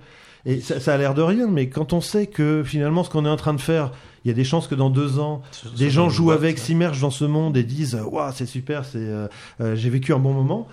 Euh, bah oui, ça, ça nous force, enfin ça, ça nous donne envie d'aller plus loin. Et puis bah après, vous connaissez quand même le processus d'é- d'édition. Au début, c'est il y a le premier jeu qui perce. Il se trouve qu'il a eu son petit succès. Bon, c'est pas un raz de marée, mais enfin c'est quand même un, dans, dans le, le- enfin dans le monde actuel des jeux, euh, finalement c'est quand même un, C'est un bon. voilà. un on, peut, succès. on peut qualifier que c'est un bon jeu. voilà. Bon, ça, moi je peux pas le dire, mais Moi, je le dis. et puis euh, bah, merci. Mais Et je le pense. et, et par contre, euh, ça veut dire que on- nous, on continue de travailler. Euh, et, euh, et en fait, bah, du coup, les éditeurs ont dit tiens, Les ils portes ont, sont ils, déjà ont, ouvertes. ils, ont, ils ont fait ce jeu-là. euh, Qu'est-ce que vous avez d'autre? Ouais. Et donc, effectivement, déjà euh, à l'époque, euh, on arrivait avec euh, Bandiagara, donc Gentleman Cambrioleur, et il est parti juste après Intrigo, parce que bah, forcément, tiens, le jeu est bon, c'est les mêmes. donc, euh, et en fait, de plus en plus, euh, c'est une chose qui justement est pour moi un plaisir. hein, un plaisir c'est, c'est très ludique de créer des jeux. Et donc, je, euh, comment dire, euh, j'ai continué à créer. Et puis, bah, j'essaie de faire ça euh, le plus sérieusement possible. Ça peut, ça peut être étonnant, mais vu que justement ce n'est pas, euh, j'assume mon statut d'amateur, euh, bah, j'essaye de le faire, euh, de, de pousser à bout en disant on va voir où ça mène. Et euh, ça mène en fait à aujourd'hui une- un- presque une double vie, enfin un double métier, parce que c'est vrai que 7 jeux dans l'année, c'est pas beaucoup. courant. C'est beaucoup. Euh, sont pas en plus des jeux la, la plus, enfin c'est pas des jeux d'ambiance ou de, enfin sont des jeux qui ont demandé un vrai réglage. Du et- fine-tuning la plupart du temps. voilà, Mm. donc qui demande un, un- un- un vrai travail. Je dis pas que les jeux d'ambiance ne demandent pas un vrai travail, mais c'est c'est souvent plus rapide, plus facile à mettre au point. Enfin, il faut trouver la bonne idée. Euh, là, c'est non seulement la bonne idée, mais en plus, il y a, il y a tout le réglage à faire en plus. Et, euh, et donc, euh, bah, c'est l'aboutissement finalement de ces quatre années de travail. Euh, et bah, ça a l'air de continuer parce que a priori, il y en aura d'autres pour 2014. Donc, euh, On parlait de poker tout à l'heure. En fait, c'est un peu comme un bankroll, quoi. Tu te fais progressivement une masse de jeux que t'écoules petit à petit. euh. Bah, oui, enfin c'est les jeux, comme je l'avais dit avant, les jeux que j'ai pu faire dans les dix ans précédents, mon arrivée en 2007 dans le dans le monde du jeu actuel. Euh, bon, n'ont- pas d'intérêt. Donc oui, on récupère des fois une idée qui revient, qui repasse. Mais euh, souvent, en fait, on se rend compte qu'on réfléchit pendant des jours, des semaines, des mois euh, à, un- à une idée, une envie. Et puis, il y a un méca qui tombe, boum, d'un coup. L'exemple type pour moi, c'est Jurassic. Jurassic, c'est en fait pendant des années, justement suite au jeu de rôle, euh, ça a été. euh, J'avais envie de faire un, finalement un jeu de rôle en cartes, choses qui ont été faites, hein, de nombreuses, euh, on va dire, découvertes comme ça. Mais en fait, quelque chose d'ultra simple. Et quand on simplifie le jeu de rôle à, son, à, à la chose la plus, la plus simple, bah, c'est quoi? C'est juste finalement des trésors. C'est-à-dire, il y a des monstres et des trésors. Et donc. Mais il y en a beaucoup de gens qui ont simplifié le jeu de rôle comme ça. Ouais. mais- il y a des portes. T'as oublié les portes. Euh, Voilà, non mais, et ben, en- et ben, en fait justement Jurassic vient d'une espèce de tapis de labyrinthe, euh, chose sur lesquelles justement les, les j'ai j'ai beaucoup travaillé. Et finalement à un moment on trouve cette idée. Et cette idée, bah, premier soir, euh, l'idée elle vient de très loin, mais elle a été faite en trois soirs. C'est-à-dire que le premier soir je trouve l'idée, le second je découpe les cartes, euh, le troisième je teste et ça marche. Et là, j'appelle, j'étais en, en plein Monte Cristo, enfin, on était en train de régler Monte Cristo avec, euh, euh, qui s'appelait à l'époque Signe du Destin Alcatraz. Et, ils- et ils nous ont changé le nom en disant non, non, Monte Cristo c'est mieux. Et ils éditent Alcatraz euh, un an après, donc comme quoi. euh, et, euh, Ah, non, non, c'est- mais- c'est pas juste pour avoir ton nom au-dessus d'un dinosaure en 3D sur une boîte. Non, non, non, c'est pas, c'est pas que ça. Et en fait, c'est ben, tout simplement, moi j'étais persuadé que c'était un jeu pour adultes. Et euh, je- j'en parle à Arnaud. Et je ne savais même pas qu'il se lançait dans l'édition. Et donc, il... à un moment, donc je lui raconte et je lui, je lui pitch le jeu. Et le jeu est tellement simple qu'on peut, effectivement, avec Arnaud, on a une vraie capacité à l'abstraction. Et donc, on parle des jeux comme ça au téléphone ou sur Skype. Et on dit, mais si on faisait ça, non, mais si tu fais ça, ça marche pas parce que moi, je peux pas jouer. hein. Et donc, je lui raconte le jeu. Et il me dit, tu me... on n'habite pas loin, il me dit, tu me l'amènes tout de suite. Je dis, attends, c'est bon, euh, ça on peut attendre euh, la semaine prochaine. Il dit, non, non, non, euh, en gros, je me lance et je dois aller voir des distributeurs et c'est exactement ce qu'il me faut. Et j'arrive avec le jeu et j'avais fait un jeu de mots assez minable, euh, enfin, je sais pas comme d'habitude, mais euh, j'avais essayé de Ah, mais récupérer. tu valorises vraiment ce que tu fais, quoi. Non, non, mais j'a- j'avais euh, j'avais essayé de, de- de faire un jeu de mots sur Tomb Raider. J'avais appelé le jeu Catacomb Raider. en, en me disant finalement, le, le nom va donner, euh, va donner un, un air de déjà vu. De, voilà. et, euh, et en fait, euh, Arnaud a joué au jeu et il a vu ça et il a dit bah, on va pas faire Catacomb Raider, on va faire Jurassic Kart. Voilà. Et donc, c'est. et, et effectivement. À la soirée. Et oui, bah, et, et du Ouais. coup, il a vu tout de suite, il a dit, mais c'est un jeu pour enfants. C'est tellement simple qu'un enfant de 5 ans peut y jouer. Et effectivement, euh, j'ai enlevé euh, les, les pentacles, euh, les têtes de mort et les rats qui traînaient dans les catacombes. Mais la mécanique, c'est la même. Ah ben, la mécanique, c'est exactement la même. On a euh, juste mis des dinosaures. En fait, la- euh, Arnaud a une très bonne idée. Il a mis des dinosaures à la place des, euh, des morceaux de pentacle qu'on reconstituait. euh, et c'est devenu un jeu euh, finalement enfantin, euh, c'est-à-dire accessible aux enfants. Et que les adultes peuvent jouer. et que les adultes peuvent jouer. C'est ce que Arnaud dit. C'est marrant, c'était exactement son credo quand il Ouais. expliquait. Bah, euh, et c'est pour ça. Et en fait, quand il a vu le jeu, il a dit c'est exactement ce qu'il me faut pour aller démarcher des distributeurs. Et donc, il a vu les distributeurs et il, a, il avait un autre jeu à l'époque sous la main qui est Sherlock, qui est devenu Sherlock, qui est un jeu magnifique, qui est vraiment une, une vraie tuerie. C'est-à-dire qu'il a réussi à faire un Cluedo avec des cartes, enfin des. Et, euh, et sauf que ce jeu-là demande plus d'engagement. Et, euh, et en fait, les distributeurs lui ont dit Mais finalement, il faut, il faut mettre l'autre d'abord devant, parce que euh, les dinosaures, euh, etc., le côté plus enfantin, euh, va, euh, euh, sortir, ouais. va, va mieux, va, va mieux ressortir et va, va permettre de lancer la gamme. Et c'est vrai que ces deux jeux euh, ont permis de lancer sa, sa société d'édition parce que bah, tous les deux sont, euh, fonctionnent et, et continuent d'être réédités. euh. Matt, t'avais une autre question? Oui, euh, tu nous as parlé tout à l'heure de la façon dont venaient les idées, un peu au quotidien, un peu en flux comme ça, euh, sans arrêt. Et euh, c'est peut-être aussi pour ça que, enfin, tu, tu sors euh, donc 7 jeux en 2013. Ouais. Peut-être parce que justement, tu arrives bien à séparer tes idées et que tu mets pas toutes tes idées dans le même jeu, ce qui Ah fait bah, généralement un jeu qui ne sort jamais. Ah bah ça oui, ça c'est enfin ça c'est l'erreur si euh, les, Mhm. les premiers jeux que j'ai faits, je voulais tout mettre dedans comme le premier roman, euh, c'est l'erreur qu'on Ouais, ouais. classique d'un débutant. Euh, là, je dois dire que je suis assez aidé justement par euh, bah, mon travail qui est euh, souvent une manière d'ordonner, d'ordonnancer bah, l'architecture, c'est mettre un principe en exergue. Archi, c'est le principe, anarchie, c'est sans principe. Voilà. Donc et ce qui fait que en fait cultive la radio des jeux. non, mais ça, ça- ça veut dire que finalement, les jeux, j'arrive assez facilement, une fois que j'ai l'idée, à, à structurer euh, le jeu. Donc il y a toute une partie développement qui me vient assez naturellement. C'est vrai où j'ai une, une facilité par rapport à ça. Euh, après, il y a des choses où je suis systématiquement à côté de la plaque. Euh, euh, les éditeurs se moquent de moi parce que j'arrive toujours avec des thèmes qui, Ouais, le jeu de mots, t'es pas mauvais. hein. non mais bon, c'est euh, les comment dire, les, les thèmes sont souvent changés. Euh, je crois qu'il n'y a qu'un jeu où ils m'ont gardé le thème, c'est Nautilus, effectivement.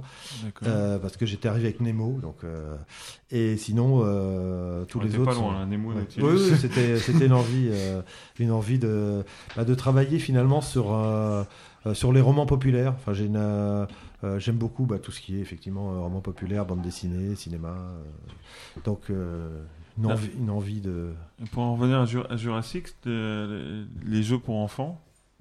Te- Enfin, quand tu fais un jeu, tu te dis pas, je vais faire pour enfants, Ah pour enfants. J'en suis Tu- parfaitement capable. tu, tu joues avec tes filles? Oui.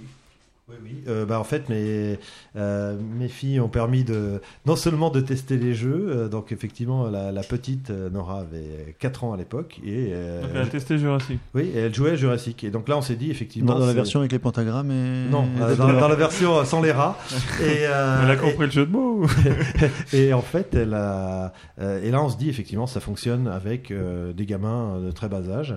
Et par contre, la grande, moi, qui aujourd'hui a 12 ans, euh, bah, euh, joue depuis à des jeux, on va dire, assez costauds. euh, bah, c'est une fille de geek, on va dire. et, euh, et donc, euh, bah, maintenant, elle, ça- elle commence à créer des jeux avec moi parce qu'étant bêta testeuse en chef. euh, euh, à un moment, je me suis dit, bah, tiens, est-ce que tu voudrais pas euh, qu'on fasse un jeu ensemble? Et c'est assez marrant d'essayer de passer le virus à, euh, à ses enfants. Et puis ça. Et, et ça, tu y arrives? Enfin, les deux sont nos joueuses? Euh, oui, oui, tout à fait. euh, Ça, c'est bien, ça. Ah oui, bah, c'est- j'ai j'ai passé le virus. Bah, comment dire euh, Moi, je ne me vois pas faire des choses et ne pas y croire. Enfin, euh, à un moment, euh, quand on, euh, on voit souvent des justement euh, des auteurs de bande dessinée qui disent bon, moi j'écris, mais la BD je le lis pas. Euh, ça, ça, non, mais dans le jeu, non. Je pense qu'on est joueur, on ne l'est pas en fait. On- Et donc oui, c'est bah, c'est un, moment privilégié qu'on passe avec ses enfants aussi. Donc c'est euh, Je, je ne suis pas à convaincre. ouais. Ici, je pense personne. Et donc elle teste des protos pourris. Euh, bah, de moins en moins pourri parce que maintenant justement ils tournent, ils tournent tous. Des jeux de mots pour Raph, quand même, non Ah oui, les jeux de mots, oui, c'est. euh, Ju- Jurassic, euh, pour revenir dessus juste, euh, c'est combien d'exemplaires Alors Jurassic, je- j'en j'en suis parfaitement capable. Je crois que c'est la quatrième réédition. Euh, donc c'est un jeu qui marche pas mal. Bon vraiment. succès. hein. Euh, ouais, on, c'est un- pour- c'est un- on pourra faire une fiche technique à la limite avec tous les tirages euh, quand on, quand on Euh, publiera alors, ça, l'émission. moi, je mais suis, ça parce faut que- demander aux éditeurs parce que j'ai, j'ai- euh, moi j'ai, j'ai des droits, mais je suis pas forcément euh, euh, le nombre d'exemplaires. et, et- et juste pour terminer avec cette histoire de- d'exemplaires, que ça intéresse pas mal les auditeurs. Ouais. Ton, ton plus gros succès, c'est Euh, un trigo. Euh, non, je pense que c'est Jurassic de très loin. Jurassic, Euh, oui, oui. Bah, Monte Cristo, je crois, aux dernières nouvelles, était à, euh, à, je sais plus, si c'était 11 ou 12 000 exemplaires. Euh, non, Jurassic, on est bien devant parce que, bah, en fait, il y a des tirages de 4 ou 5 000 euh, fois, fois 3 ou 4. Donc, euh, D'accord.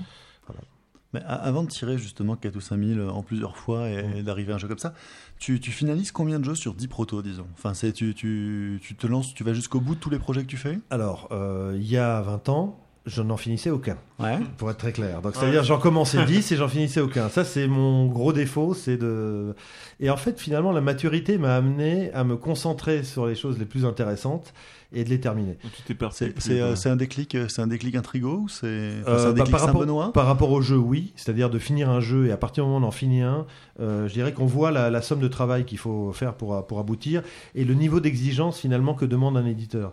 Parce que l'éditeur a un niveau d'exigence et en fait, au départ, quand on est plus bas, bah forcément ça ne l'intéresse pas. Et euh, quand on travaille, on travaille, on travaille, on arrive à ce niveau d'exigence et là ça match. Euh, donc il y a du. euh, une fois qu'on a compris ça, c'est vrai que ça aide beaucoup. Maintenant, après, il y a aussi l'envie qui est due au fait d'être édité et donc de voir ses créations sortir, ça c'est vrai. Et puis, bah, aujourd'hui, je vois assez rapidement euh, qu'il y a des idées qui mènent à rien. C'est-à-dire qu'avant, j'étais capable de travailler euh, des mois sur une idée qui, au final, euh, ne donnait rien. Euh, aujourd'hui, euh, quand il y a X idées qui sortent, euh, bah, euh, ouais, on en voit qu'il y a tout de suite une ou deux qui valent la peine d'être percées. Donc Albéric n'a pas de question. Si Albéric a une question, Si, si, Albéric j'ai a une question. Quel, quel rapport tu as avec euh, les jeux que tu as, travaillé dessus pas mal de temps, Ouais. souvent en année? Ouais, Ils sortent? Ouais. Et après, bon, ils sont sortis. Et est-ce que parce que souvent les auteurs ils disent ah j'aurais bien changé ça. Non, alors juste- ans justement, je pense qu'il faut, il faut surtout pas regarder derrière. Euh, je pense que un livre, un film, un jeu, enfin, euh, ils vivent leur vie après. C'est-à-dire que euh, il y, a, il y a quelque chose qu'on comprend quand on devient auteur. C'est comme les enfants en fait. Non mais c'est, non, mais c'est ça. C'est-à-dire non vie. seulement ils nous appartiennent plus. Alors évidemment, on peut, on peut, si on veut faire une extension parce que le jeu marche, parce que si, parce que ça. Mais euh, en fait, euh, un jeu, quand on le sort, on considère qu'il est parfait. Alors évidemment, c'est peut-être. euh, Il est fini. il est fini, voilà. Et donc, c'est vrai que arriver en disant, bah tiens, on va modifier ça. va- Évidemment, s'il y a plein de critiques qui disent, ah oui, mais là, euh, euh, il y avait vraiment une erreur dans, dans l'ergonomie, dans si. Bon, évidemment, s'il y a un deuxième tirage, on le fait. Mais euh, je me vois pas, euh, moi, revenir toujours sur le même jeu. Sinon, on ne fait plus rien de neuf. En fait, il faut regarder devant. Et ça, ça nous sert d'expérience aussi, euh, les erreurs aussi, hein, parce qu'après, il y, y a des remontées. Quand justement on est auteur, on s'affiche et on s'expose. Et on se rend compte très rapidement sur les forums, aujourd'hui c'est terrible, on, a, on est noté. Euh, c'est quelque chose d'assez... euh, testé. non mais tester, noter, c'est quelque chose qu'on a- auquel on n'est pas préparé du tout.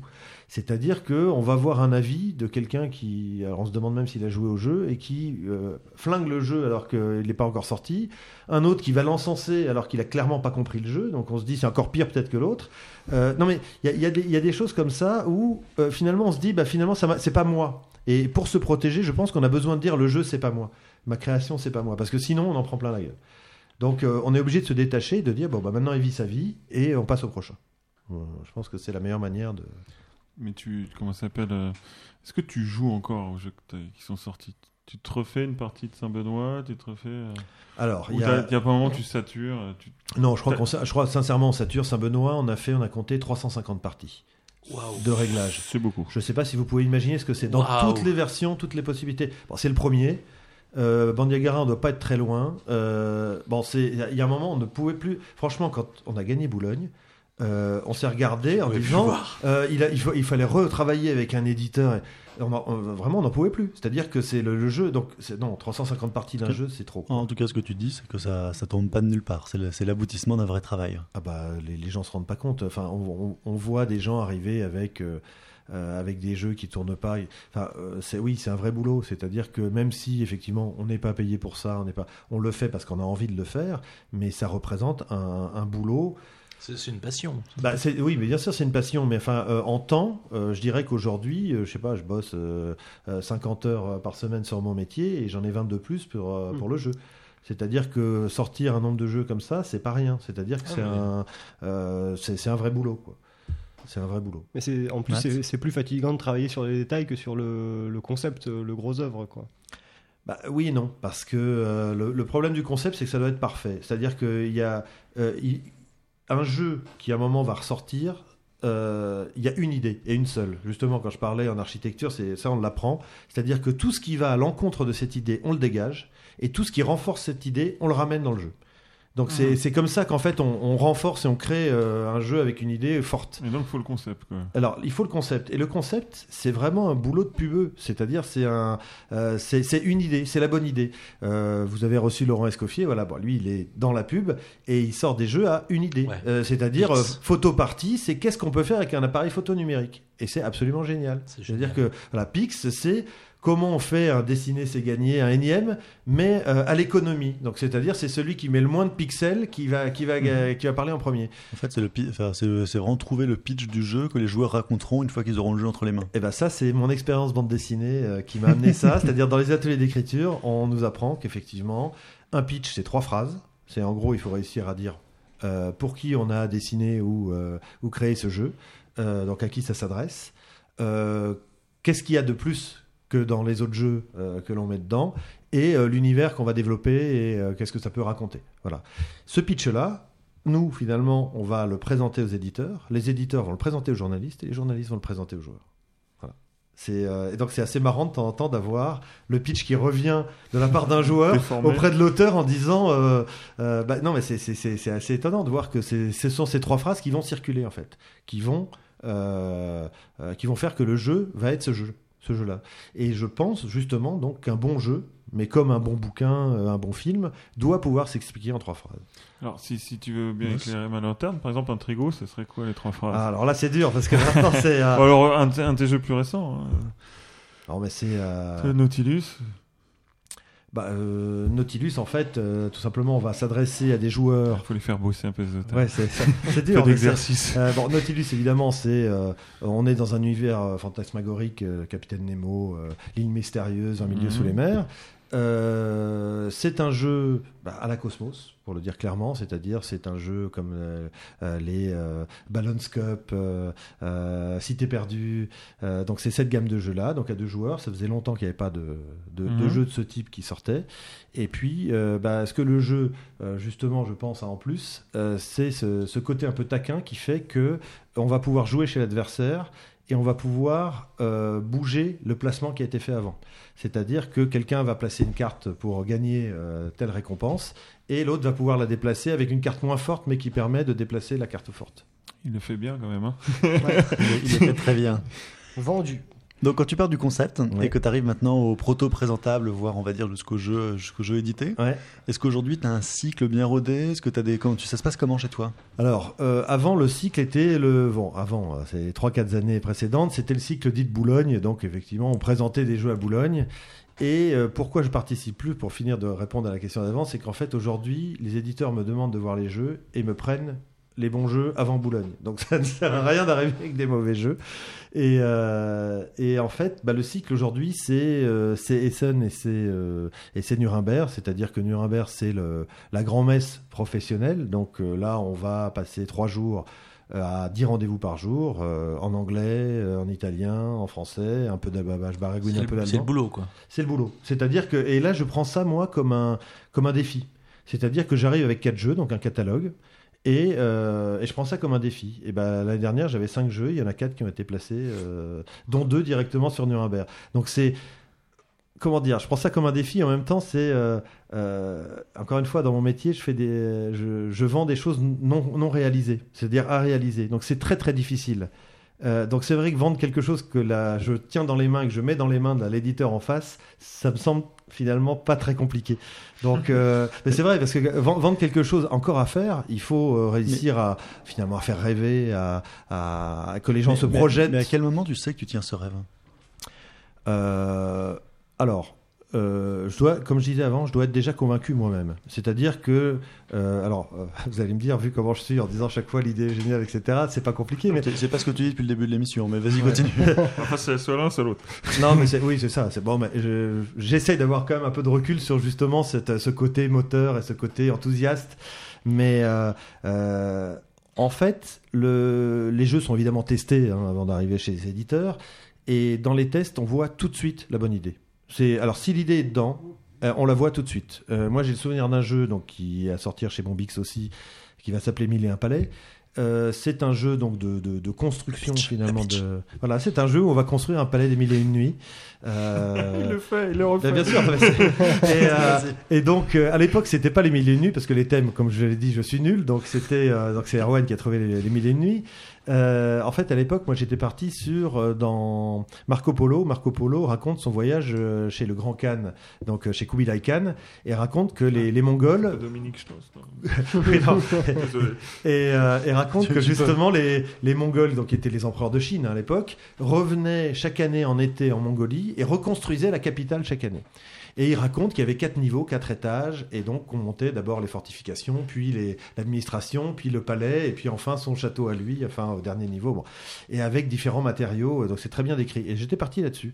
Et donc finalement, j'arrive avec un découpage de tuiles pour construire donc chacun un- et je les ai placés au milieu de- d'une table euh, c'était Partageux, l'association qui m'avait invité à une journée euh, spéciale euh, auteur, donc ils sont très sympas. Euh, je suis arrivé avec 10 protos, j'ai occupé toutes les tables et j'en place un là.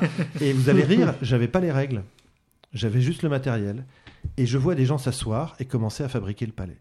Et Erwan voit ça, il me dit je prends le jeu. Je lui dis mais attends, euh, du calme, j'ai pas. Ben voilà, la bonne idée elle était dedans. C'est-à-dire que depuis effectivement il y a des Mondo qui sont sortis, qui sont basés sur le même principe mais en rapidité. Enfin, on va arriver avec un jeu qui est réellement différent. Mais voilà, la bonne idée elle était là, c'est tout. Euh, Il n'y a pas besoin d'expliquer un jeu qui est, qui est, qui est juste. Et du coup, euh, c'est vrai que sur les trois questions de savoir d'où on parle du jeu, avant j'étais très mécanique. Et de plus en plus, je passe maintenant par le matériel. C'est-à-dire que dans- si le matériel a réussi à avoir une évidence ludique, alors euh, c'est marrant parce que quand on dit ça, les gens vous prennent pour des fous. Euh, je dis que j'aime bien manipuler des, des cartes, des, euh, des, des morceaux de carton, des tuiles pour, pour voir comment ça tourne. Et, et en faisant ça, je joue dans ma tête. Ouais, c'est c'est le principe des affordances, quoi. C'est- Oui, c'est ça. Ouais. C'est exactement ça. Et, euh, et- Je, je le S'il fais ou je fais pas Qu'est-ce qui se passe Merde, De quoi tu parles, Mathieu?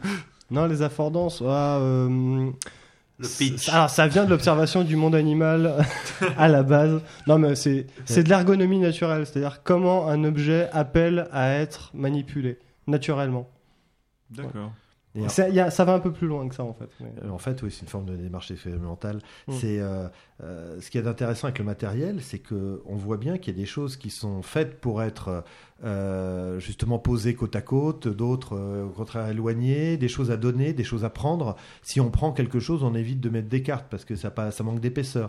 Ça, enfin, tout ça fait que quand on doit joindre deux pièces, on met un morceau de puzzle. Enfin, il y en a un qui vient manger sur l'autre et on comprend que et, et justement cette ergonomie là fait que Aujourd'hui, quand je passe euh, dans un off à Cannes, je passe au milieu des allées et je vois les prototypes et il y a des choses où je ressens. euh, je me dis tiens ça j'ai envie ça a l'air bien. et, et- et d'autres au contraire où euh, pff, euh, aucun intérêt alors peut-être que je passe à côté de quelque chose mais en tout cas le proto est mal fait c'est-à-dire qu'il ne, re- il ne, re- il ne montre pas ce qu'il ce qu'il a dans les tripes quoi et donc aujourd'hui arriver avec le bon matériel la bonne idée donc le pitch on a parlé la méca et ben ça suffit aujourd'hui pour faire que les jeux plaisent euh, donc évidemment, l'éditeur souvent arrive en me changeant le thème, en disant non, ton thème il est pas bon, donc j'ai encore du boulot à, à faire. Alors qu'il y a d'autres auteurs hein, bien connus qui partent du thème, au contraire, bah non, moi je suis plutôt matériel et, euh, et puis méca.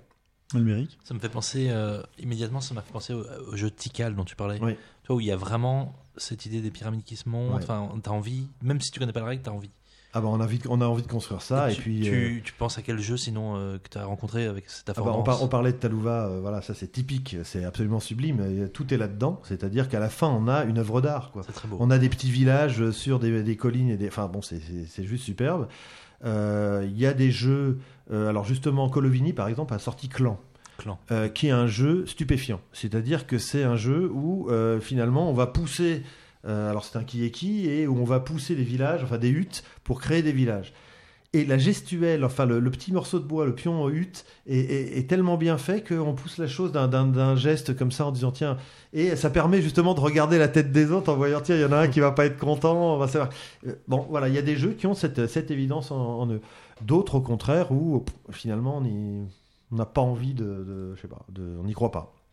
T'as un atelier à jeu avec, du maté- avec des stocks de matériel de tout type ou... Alors, euh, c'est- disons que c'est l'atelier d'archi qui est en train de, de subir. euh, Alors, c'est très marrant de voir tant des clients arriver. Alors, il y a une collection de BD phénoménale euh, euh, et il y a euh, une collection de jeux qui commence à être assez conséquente et puis des tables de découpe où, euh, bah, clairement, c'est pas des maquettes d'archi, mais bon, euh, voilà, on a le droit d'avoir euh, d'autres passions. euh. Tu, tu joues avec tes associés?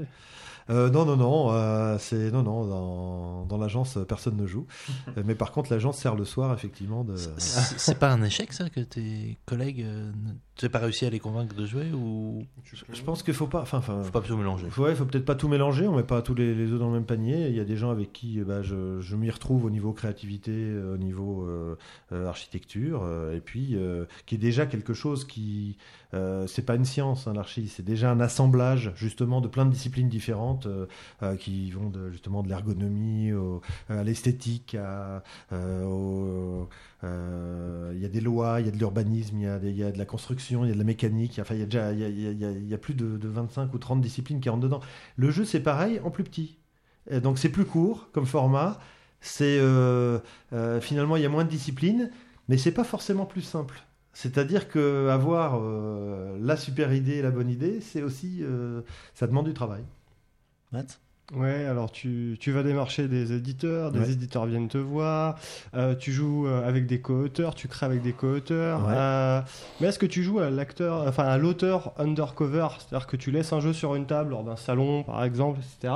Tu laisses les gens jouer et tu t'approches comme un kidam pour écouter les réactions. Alors ça, ça m'est arrivé. Ouais. Euh, c'est très marrant. C'est-à-dire que c'était avec un, un auteur, un autre auteur, et euh, on voit des gens justement sur le stand de Boulogne. Je crois que c'était à Toulouse, et des gens qui jouaient un trigo. Et, euh, puis on voit qu'ils euh, étaient en train de lire le livret de règles. L'animateur n'était pas là à ce moment-là. Et donc, bon, je les vois un peu empêtrés. Et donc, bon, bah, je viens, je dis, vous voulez que je vous explique le jeu? Et, donc j'explique le jeu, et ils commencent à jouer. Et là, l'autre auteur me dit, mais enfin, dis-leur que, tu es un des, un des trois auteurs. Et je dis, mais surtout pas.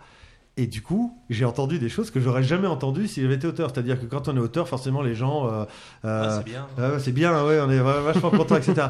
Et là, les gens se, vraiment se fendent la gueule, euh, euh, disent ouais, ouais, c'est vraiment bien. Et là, on est content. Voilà, là, on a, on a, on est vraiment, on est payé de notre travail euh, réellement comme ça. C'est-à-dire de voir des gens s'éclater à nos jeux et, euh, et comprendre euh, les quelques subtilités qu'on a essayé de mettre dedans. Euh. Et, euh, et pour, euh, pour finir, pour, euh, pour finir par rapport à ce que tu disais sur le, le nombre, les tables de découpe sur lesquelles il y a plein de pièces, Ouais. etc. Quand tu bosses sur un jeu, Ouais. est-ce que c'est le seul jeu sur lequel tu es en train de bosser? Ah non. Euh, alors, je fais Tu partie. n'es pas mono. euh. Non, moi, bah non, au contraire, je pense que bah, c'est pareil. J'ai, je sais pas, j'ai une vingtaine de projets archi en ce moment et j'ai 10 jeux. Oui, en fait, en fait, tu passes ton temps à dire que tu, tu fais des jeux comme des tu Ouais. vends des projets qui n'existent Ouais. pas, tu, Ouais, tu bien te bases sur des idées fortes. euh. Oui, mais c'est, mais c'est, enfin, finalement, c'est, le même métier. Euh, Quand on, quand on écrit des histoires, c'est pareil. Euh, le mot scénario, euh, c'est le plan d'une histoire. Donc, euh, c'est toujours la même, le même genre de création, sauf que c'est dans des domaines différents. Euh, non, euh, moi, j'ai justement, j'ai une, une dizaine de protos en cours, et sachant que quand je bloque sur l'un, je passe à l'autre.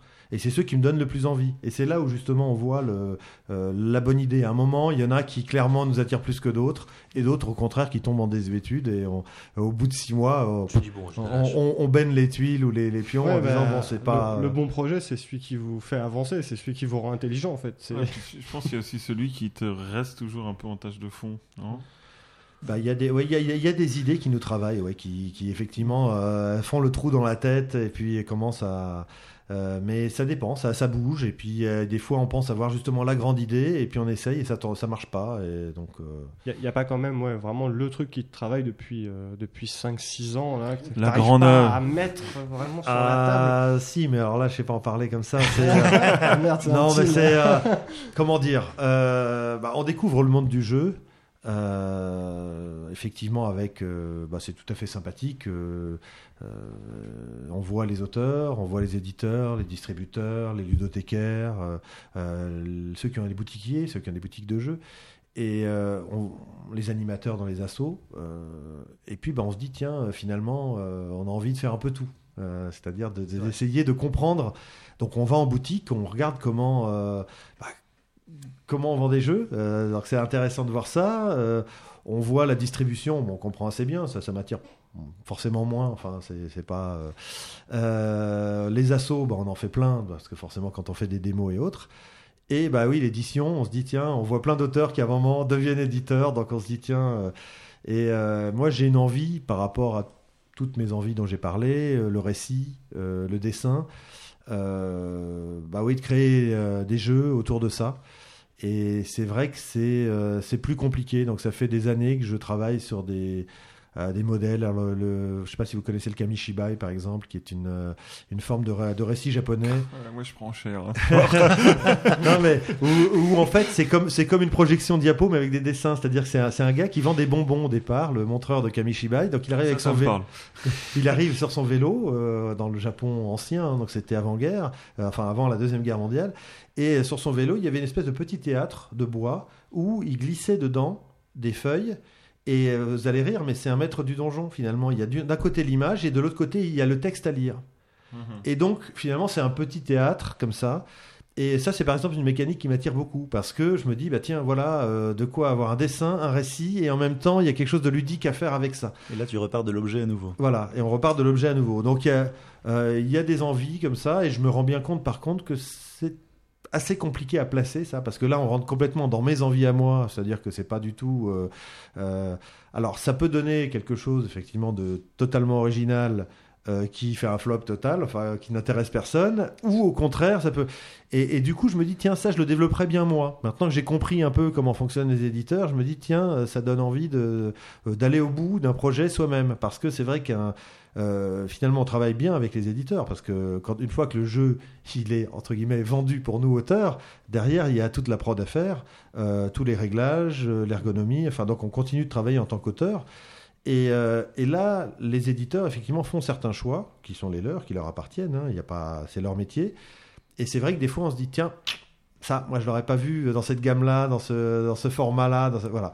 C'est une forme de liberté aussi après. que tu Oui, pourrais- mais c'est une liberté qui se paye. C'est-à-dire Ouais. que clairement, là, c'est euh, c'est celui qui met les sous qui, qui Ouais. décide. C'est logique. Et euh, parce que c'est lui qui, derrière, va vendre ou non les boîtes. Non, Donc, C'est également toi. celui qui prend le risque. Oui, non, mais bien sûr. Non, mais justement, pour toi, c'est euh, l'idée d'aller au bout de ton. euh, Bah, c'est- voilà, c'est-à-dire qu'une fois qu'on une est. forme ouais. de liberté. hein. Voilà, c'est une forme de liberté. C'est une liberté non pas totale, mais euh, parce qu'après on se rend compte que les éditeurs montrent les couvertures et les jeux aux distributeurs qui disent oui ou non. Donc Oui. il y a toujours quelqu'un qui juge au final. Mais c'est vrai que l'envie, c'est d'avoir une, euh, euh, oui, essayer de faire quelque chose de plus personnel. Euh, donc bon, ça va venir. Je pense qu'un un jour ou l'autre, je vais me lancer, mais. euh, Il va falloir trouver du temps aussi là-dedans. euh, bah, ça veut dire que dans ce cas-là, effectivement, la partie, bah, typiquement Arnaud Urbon qui a, qui a lancé sa boîte d'édition, aujourd'hui est très peu auteur. Quoi. Euh, avant, il était capable de, de sortir euh, de nombreux jeux. Aujourd'hui, euh, Bah, il est avant tout éditeur. Et finalement, on se rend compte que c'est pas très loin. C'est-à-dire qu'un euh, il y a beaucoup de, de cinéastes qui deviennent producteurs et finalement ils orientent très fortement aussi le film. Donc je crois que l'éditeur c'est un peu la même chose. C'est-à-dire qu'un jeu réussi c'est quand un auteur et un éditeur se rencontrent. Euh, bon, alors est-ce que ça peut être les mêmes? Il y a des euh, il y a des jeux qui, qui ont réussi comme ça, d'autres euh, D'autres? moins. Bah, dans, le sens, dans- dans- dans- dans le sens où, bah oui, après, quand on n'a plus personne pour vous dire attention, là, tu vas dans le mur, euh, euh, ça, c'est pas bon. Si, si on n'en fait qu'à son idée, donc c'est c'est compliqué. Mm. C'est sur des envies un peu. Ouais, une forme de garde-fou. Ouais. Alors tu parlais de, tu parlais justement de ce jeu, tu parlais, tu parlais du matériel, tu as Mm. parlé un petit peu des règles, des petits principes, tu as parlé Ouais. des, auteurs Colovani avec des principes d'enfoiré, etc. Ouais. Il y a un style Charles Chevalier aujourd'hui? Alors, il y a des gens qui m'ont dit, des auteurs euh, reconnus, euh, qui m'ont dit qu'il y avait Monsieur une patte. Voilà. non, mais bon, euh, alors moi, après, je sais pas, je, c'est- ça, c'est une question à laquelle moi, je peux pas répondre. Euh, moi, je sais que je- j'ai retrouvé dans nombre de mes jeux, on en parlait déjà avant. Euh, alors, si c'est raté, on peut appeler ça des tics. Si c'est réussi, on appelle ça une patte ou un style. Ouais. Euh, le fait est, c'est que oui, il y a beaucoup de jeux, bon, comme on l'a dit, sans plateau, euh, euh, ou en gros, le plateau sert pas à grand chose d'ailleurs, mais euh, euh, il y a beaucoup de jeux de fragmentation, reconstruction. Euh, donc, bah, Jurassic en est un, Intrigo en est un, Gentleman Cambrailer, enfin tous quoi. Donc, il y a- on, on retrouve quand même des. Monte Cristo, il y a un plateau Oui. central. Mais non, il aurait très bien pu être en, en plateau Oui, séparé. les, les six lieux Oui. pouvaient être en plateau séparé. Le plateau a été fait pour bon parce que c'était un gros jeu, une grosse boîte, et c'est vrai que c'est compliqué d'avoir une grosse boîte sans plateau. Euh, même si depuis ça d'autres l'ont fait, mais euh, euh, c'est vrai que le plateau en lui-même n'est pas n'est pas nécessaire, absolument nécessaire.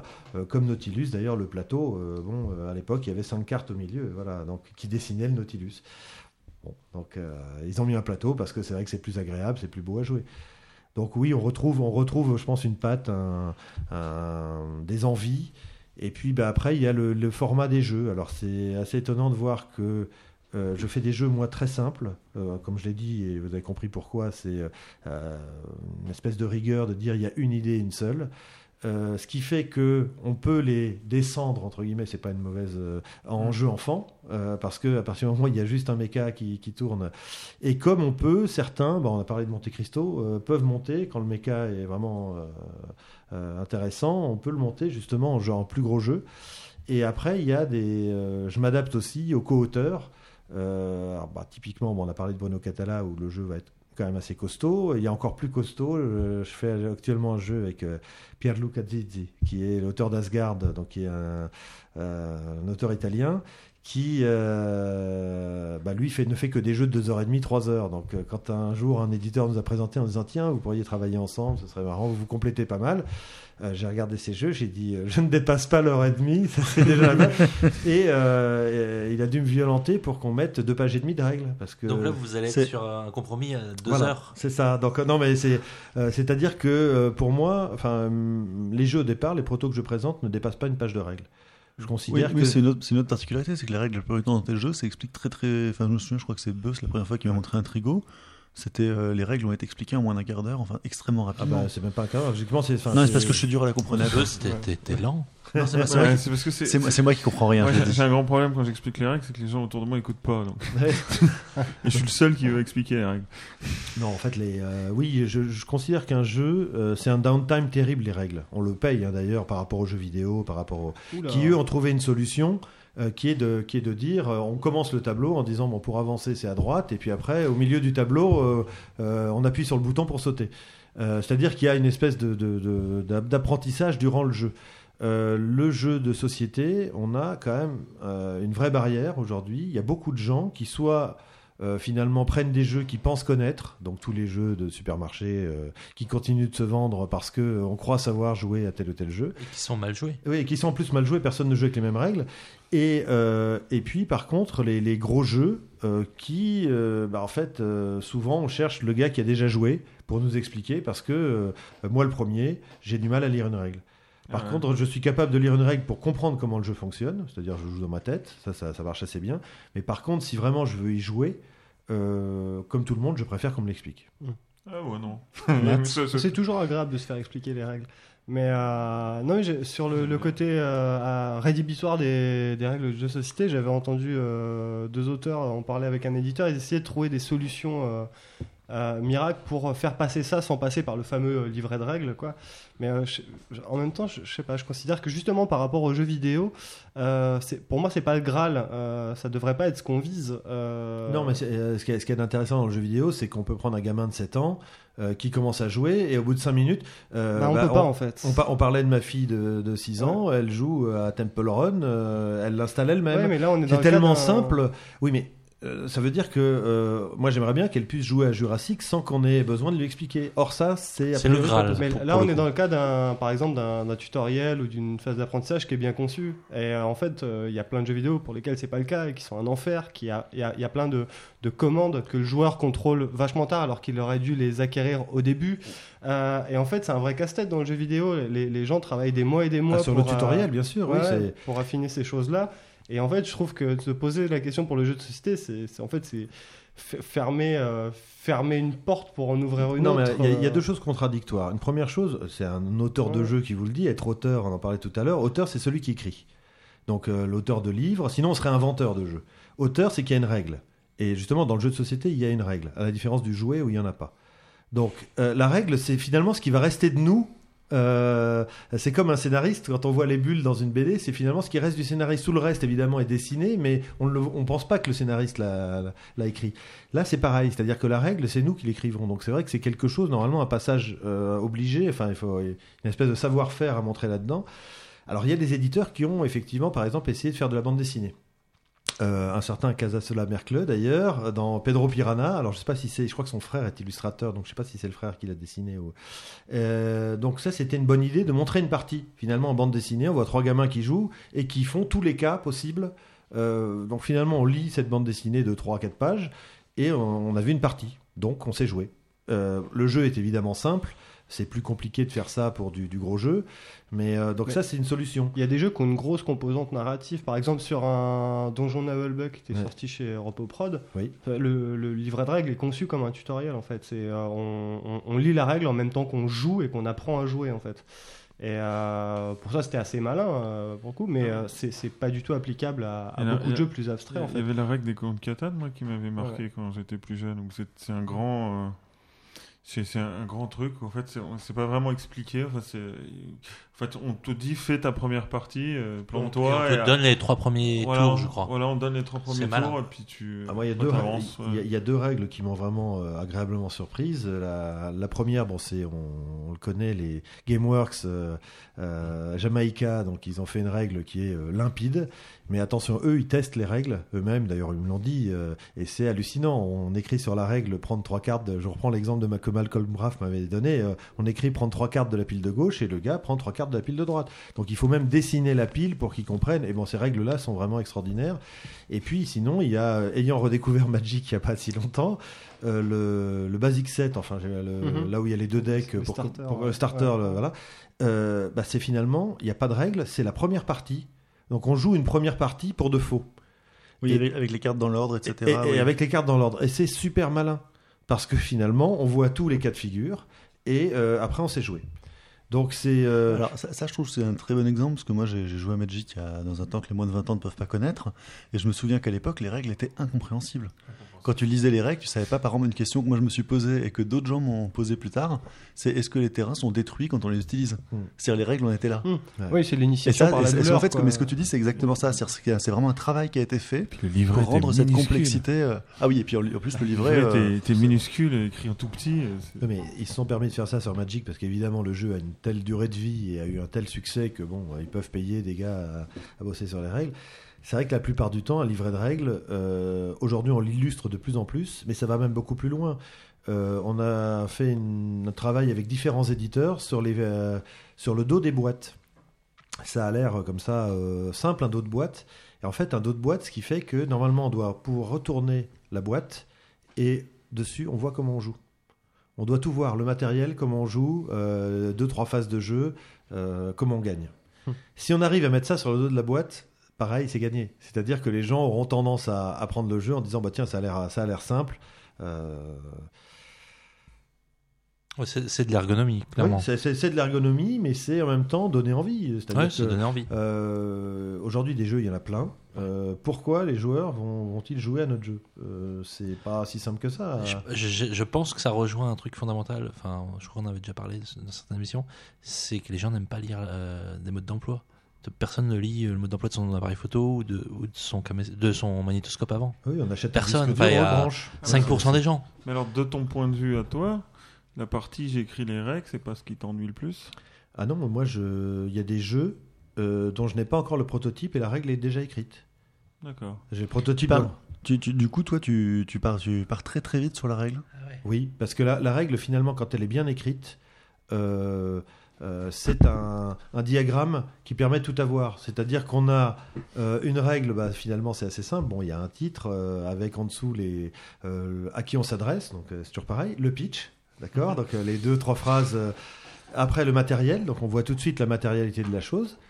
La mise en place, le tour de jeu, comment on gagne? Quand ça s'arrête et qui gagne? Il faut le dire assez vite, je crois, comment on gagne? Oui, dire, le- non, mais alors, on, peut, on peut mettre le but du jeu en Mmh, haut. Souvent. Oui, c'est ça. Mais ça veut dire que euh, si une règle est conçue comme ça, euh, finalement, il y a des gens qui, certains auteurs qui mettent des diagrammes heuristiques sur, sur Internet. Bah, euh, la règle, c'est exactement. À la fin, on a la règle. Donc, euh, partir sur la règle directement, c'est euh, faire exactement le même travail. C'est-à-dire qu'on va reprendre point par point euh, tout ce qu'il faut savoir d'un jeu. Euh, et à la fin, une fois qu'on a la règle, euh, on peut jouer dans sa tête, parce que, bon, à force de jouer, on a lu de nombre de règles, donc on sait comment ça fonctionne. Et on voit déjà si le jeu semble avoir un intérêt ou pas. Ouais, moi je voulais rebondir sur la, la comparaison, enfin le Graal du jeu vidéo, j'avais employé l'expression, mais euh, c'est vrai que le- il y a 20 ans encore, ouais, même moins, hein, 15 ans, c'est vrai que tous les, les éditeurs passaient euh, bah, par un, un livret hein, qui accompagnait le, la, la cartouche de jeu pour nos consoles, etc. Bon, euh, on les lisait pas forcément. Du coup, on rencontrait parfois des problèmes Mhm. dans le jeu. Et euh, c'est vrai que maintenant, voilà, c'est quelque chose que, enfin, dont s'interdisent, euh, enfin, que s'interdisent vraiment les, les, les game designers. Quoi. On ne doit pas avoir à lire le manuel. Et euh, encore une fois, il y a, il y a cette possibilité dans le jeu vidéo parce qu'on peut mettre en jouant des boucles de feedback entre le joueur et ce qu'il est en train de faire, entre le joueur et la machine, entre le joueur et le jeu, euh, qui vont fonctionner toutes seules si elles sont bien conçues. C'est pas possible dans le jeu de société où il y a, il y a un feedback entre euh, ce que je fais avec le matériel et ce que les autres joueurs font avec moi. Euh, le jeu, la- le, jeu n'avance pas. Il n'y a pas de boucle de feedback indépendamment de ce que je fais avec les autres joueurs en fait. Ça n'avancera pas. On ne peut pas, on peut pas. Alors s'il y a des, enfin, je suis Ouais. pas d'accord avec ça, pas tout à fait d'accord. C'est-à-dire qu'en fait, le dans le jeu de société, euh, il y a des manières de faire des jeux, c'est-à-dire qu'on va avoir une mécanique qui va tout contrôler. Donc euh, et c'est après chaque carte va expliquer son pouvoir, son euh, et, donc en fait, on va savoir jouer dès le départ parce qu'on a compris la règle et derrière, on va avec les différentes cartes pouvoir faire telle ou telle action. Sauf qu'à partir du moment où, évidemment, il y a, il y a peut-être 50 actions dans le jeu, mais à partir du moment où on n'en a que 3 dans les mains et que c'est écrit sur la carte, euh, bah, on sait jouer. C'est-à-dire qu'on on a les choix sous la main et en même temps on sait jouer parce que la carte on l'obtient en faisant ça et point. On peut créer des facilités, ça c'est Euh, clair. donc il y a, y y des jeux, les jeux se rapprochent de plus en plus. Alors on va pas parler de Graal, mais enfin de cette simplicité là. C'est-à-dire les, les, les jeux, les derniers jeux sortis euh, vont dans la simplification du mécanisme. C'est-à-dire qu'il y a 10 ans, il fallait, il fallait que les gens aient mal aux neurones, quoi. C'était vraiment. euh, Non mais il y avait 15 mécas. Alors il y a encore des gens qui le font. du bon jeu. C'était le critère du bon jeu. Il y a encore des, des gens qui font ce jeu allemand euh, mythique. Euh, bah, euh, typiquement, euh, les derniers Istari continuent sur cette lancée où c'est très simulationniste avec plusieurs Pearl Games aussi. Il y a plusieurs mécaniques imbriquées. C'est impressionnant au niveau du travail mécanique. Et par contre, c'est vrai qu'il y a qu'un seul type de joueur qui peut y jouer, c'est le geek. Bon, voilà. Par contre, le grand public, bah, aujourd'hui, il préfère des jeux plus simples où finalement on va chercher la variété et non pas la complexité. Et sont deux choses totalement différentes. C'est-à-dire que la variété permet d'avoir des parties tout le temps différentes, euh, permet finalement d'avoir des expériences euh, différentes à chaque partie, alors que la complexité demande un apprentissage euh, qui va au fur et à mesure permettre de jouer de mieux en mieux. Est-ce qu'il n'y a pas un plancher à partir duquel simplifier, en dessous duquel simplifier, c'est pervertir? Alors ça, euh, il y, a, il y a des auteurs qui y arrivent très bien. hein, euh, Donc, euh, bon, l'exemple classique, c'est effectivement Antoine Boza qui, quand on voit un jeu comme Tokaido, c'est un mécanisme qu'on avait déjà vu, je crois, dans. Et dans, dans- Mais par contre, lui arrive à le simplifier encore plus. C'est-à-dire qu'on se dit, c'était pas possible. De... Bah si, il arrive à faire un jeu avec une règle.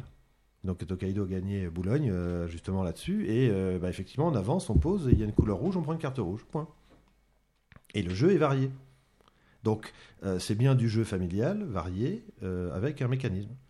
Euh, Jurassic, c'est exactement la même chose. C'est-à-dire euh, on a une règle et on prend des cartes différentes. C'est vrai qu'on travaille beaucoup sur les signes, en fait, les, la consistance entre les couleurs, les symboles, les visuels. Enfin, Ça, voilà, c'est de l'ergonomie. Ouais, À l'époque, euh, on va pas reparler de Magic, mais c'est vrai que c'était des illustrateurs. En fait, finalement, on appelait des gens qui avaient une patte pour euh, mettre telle ou telle ambiance. Euh, Aujourd'hui, on va chercher avant tout des graphistes. C'est-à-dire qu'il y a d'abord l'ergonomie et après, bon, bah, là où il y a de la place, euh, on fait un beau dessin. Euh, il faut d'abord que le jeu soit lisible. Et c'est la grosse différence justement entre l'illustration, on va dire, euh, de livre et l'illustration de jeu. L'illustration de livre, c'est de l'art, on va dire. C'est euh, alors évidemment, il y, a des, questions marketing euh, sur une couve de BD. Il faut toujours qu'il y ait le héros parce que c'est lui qu'on va personnifier. Donc, on- il faut savoir ce que l'on achète. Quelle aventure je vais acheter? Donc, euh, il n'y a pas un bouquin où il n'y a pas le personnage dessus. C'est interdit. C'est un non dit, mais et par contre. sur du jeu, l'illustration de jeu, en tout cas en interne, je parle pas de la couverture, bah là c'est de l'ergonomie avant tout. Donc euh, c'est vrai que du coup, entre une couverture où on voit une superbe illustration et le plateau de jeu qui lui doit être ergonomique, des fois on se dit ah on perd un peu, mais parce que sinon ça tourne pas. Mhm. C'est euh, Sinon, moi j'ai une petite question. Pour- Ce serait quoi pour toi le, le jeu idéal? Le jeu idéal. Mais Existe-t-il? Petite question. Bah, euh, Petite question. euh. Aujourd'hui, on est dans une époque de zapping, donc euh, on, va, on, va, on va jouer trois fois à un jeu et on passe à autre chose. Enfin, Ça, mais- ça te frustre pas, toi, en tant qu'auteur, qu'on joue Ah bah si, oui, bah forcément, mais euh, bon, c'est comme ça. euh, on n'est pas en même temps. euh, il faut savoir que euh, on peut pas sortir autant de jeux s'il n'y avait pas autant de sorties. Euh, faut être clair. Oui. Donc c'est-à-dire que Tu- on tu- profite aussi de cet effet de, de, de- de Mhm. surproduction. Je tu parle en. nourris ça en fait. Ah Bah bien sûr. Euh, c'est d'un côté nos jeux sont moins joués, mais il y a plus de gens qui jouent. Enfin, il on a plus de jeux qui sortent, donc ça, c'est censé compenser. Alors le jeu idéal. pff, euh, on a un jeu idéal, mais le jeu idéal il dure six mois. C'est-à-dire qu'on est tous tombés amoureux d'un jeu en se disant mais ça c'est absolument génial, c'est superbe, c'est un. On y joue et puis ben, à un moment arrive un autre truc qui est, qui est, qui est génial à son tour. Bon, c'est euh, c'est ça, c'est vraiment difficile. C'est le coup, de- le coup de l'île déserte. Je ne sais pas répondre à ces questions-là. Euh, avec quel jeu tu pars Non, mais il faut Moi, pas partir avec un jeu sur une déserte, tu vas te faire chier tout seul. Surtout, tu vas mourir. Enfin, prends un briquet. euh, un, un soli- un solitaire, Un je briquet. sais pas. Ouais, une fille, moi. Oui, aussi. Du coup, du coup t'as, faute de trouver le jeu idéal, tu as travaillé avec plein d'éditeurs différents. Ouais. C'est, euh, ça change de bosser d'un éditeur à l'autre? Ah oui, oui. C'est les styles différents? Ah oui, c'est- vraiment étonnant. Je pensais pas que c'était aussi flagrant. C'est Ah relou oui. C'est relou, t'apprends des trucs? Non, c'est pas. bah, euh, Il y, y a- il y a des styles différents déjà culturellement. C'est-à-dire que, par exemple, des éditeurs américains ne fonctionnent pas du tout de la même façon qu'un éditeur européen. Euh, et quand je dis européen, même pas euh, francophone, on va dire. Euh, les francophones, effectivement, voient les auteurs comme il y a en France enfin en général Belgique, Canada, on, voit l'auteur, c'est un peu le, romancier. Donc c'est le gars qui écrit son truc et on va pas trop l'embêter, on va essayer de réorienter, de lui faire réécrire un chapitre, mais finalement l'œuvre c'est lui. Aux États-Unis, on sort un produit. Donc là-bas, on vend ses droits et après. euh, co- Comme au cinéma. ah bah, c'est c'est-à-dire que c'est- il culture. y a des gens qui retravaillent le jeu. euh, bon, on voit sortir des dessins, des choses. euh, on n'a pas forcément en vu un France, tu chapitre. parles de tu, tu- l'auteur. tu au parlais, tu parlais de. Excuse-moi. Ah ouais, en France, euh, je parle. euh, L'analogie avec le cinéma me paraît pertinente. L'auteur, euh, enfin, en France, c'est l'auteur, quoi, Oui. au cinéma. Non, mais c'est ça. c'est- bah, ça, aux États-Unis, c'est le roman. producteur. Oui, c'est ça. Et, euh, Exactement. Il fait ce qu'il veut avec le. Voilà, et ben, euh, aux États-Unis, c'est l'éditeur qui, qui, qui vraiment euh, influe sur le jeu très fortement. Et chez les Allemands, Bah, les Allemands, alors c'est pour l'instant la seule expérience qu'on a eue, c'est via Philosophia et euh, Eggerspiel. Donc ils ont participé au jeu, mais on a joué avec eux via Skype. c'est plutôt à l'européenne. Par contre, ce sont souvent des sociétés plus grosses que chez nous. Donc, euh, avec des temps de latence beaucoup plus longs. Euh, quand on travaille avec Bombix, euh, bon, je vais les voir, on passe une après-midi ensemble et c'est bon. Quand on travaille avec des Allemands, on envoie un prototype. Six mois après, on reçoit une première lettre.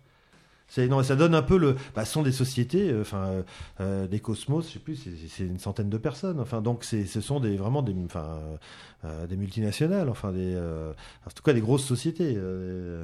Euh, donc oui, c'est pas les mêmes, euh, c'est pas les mêmes délais, c'est pas la même manière de voir. Euh, et ils testent beaucoup plus de protos. Ils font des tests en interne quand on envoie un jeu enfant. Ils ramènent des gamins pendant des semaines pour jouer au jeu, qui sont payés. Ah non, mais attention, c'est c'est euh, c'est l'étape au-dessus. hein. c'est le cran au-dessus, c'est-à-dire que nous, ce qui, ce qui fait notre force aujourd'hui, en bon, je dis en France, mais enfin ben, en franconie, on va parler à, franconie, et francophonie, euh, c'est euh, euh, tout simplement, euh, justement, on a des petits éditeurs très réactifs qui sont basés sur des distributeurs assez gros quand même pour résister aux autres. Euh, en fait, en, euh, en Allemagne, ce sont des grosses sociétés et donc, euh, bon, bah, il, y a, il y a le- le- une espèce d'effet d'entraînement. Alors évidemment, après, quand il y a un jeu qui sort chez eux, euh, bon, ça, ça arrive des fois en supermarché, ça arrive. Euh, mais par contre, bah, on se rend compte que finalement, la créativité aujourd'hui, il me semble qu'elle est, pour en avoir parlé avec des éditeurs allemands, euh, elle est quand même plutôt de notre côté. C'est-à-dire qu'on voit à Essen chaque année, les, les, stands francophones euh, commencent à prendre de plus en plus de place. Euh, parce que bah, je pense qu'on arrive justement avec des jeux avec des, les illustrateurs et c'est une vraie importance aussi c'est à dire que je pense que les éditeurs chez nous laissent beaucoup plus libre les illustrateurs c'est à dire que quand ils vont chercher quelqu'un c'est pour son style et pas pour lui imposer le style machin et donc ça veut dire qu'on a euh, aujourd'hui euh, bah, des super illustrateurs. Euh, c'est vraiment, enfin, euh, les jeux là, on travaille avec en ce moment avec des illustrateurs. Enfin, il y a euh, Tony Rochon qui a fait euh, Kenya, là, a fait des trucs magnifiques. Il y a, on a Xavier Colette qui travaille sur Mille et un palais, sur Ocean Lord qui fait des dessins à tomber par terre. Enfin, on a quand même des vrais artistes et qu'on va chercher pour leur leur savoir-faire. Donc euh, ça, ça joue beaucoup parce que euh, en Allemagne, par exemple, on a un style de dessin qui est clairement, euh, enfin qu'on appellera menzelien. Enfin, encore que Menzel a plusieurs Menzel, styles. c'est pas mal. Hein. Oui, non, mais c'est très bien. Et il Par a plus, rapport alors, en plus, il a plusieurs styles. Mais c'est vrai qu'il y a, c'est quand même un, Un côté neutre. Un oui, côté voilà, c'est complètement objectivé, c'est-à-dire qu'il y a surtout pas, c'est très, il faut pas choquer. Hmm.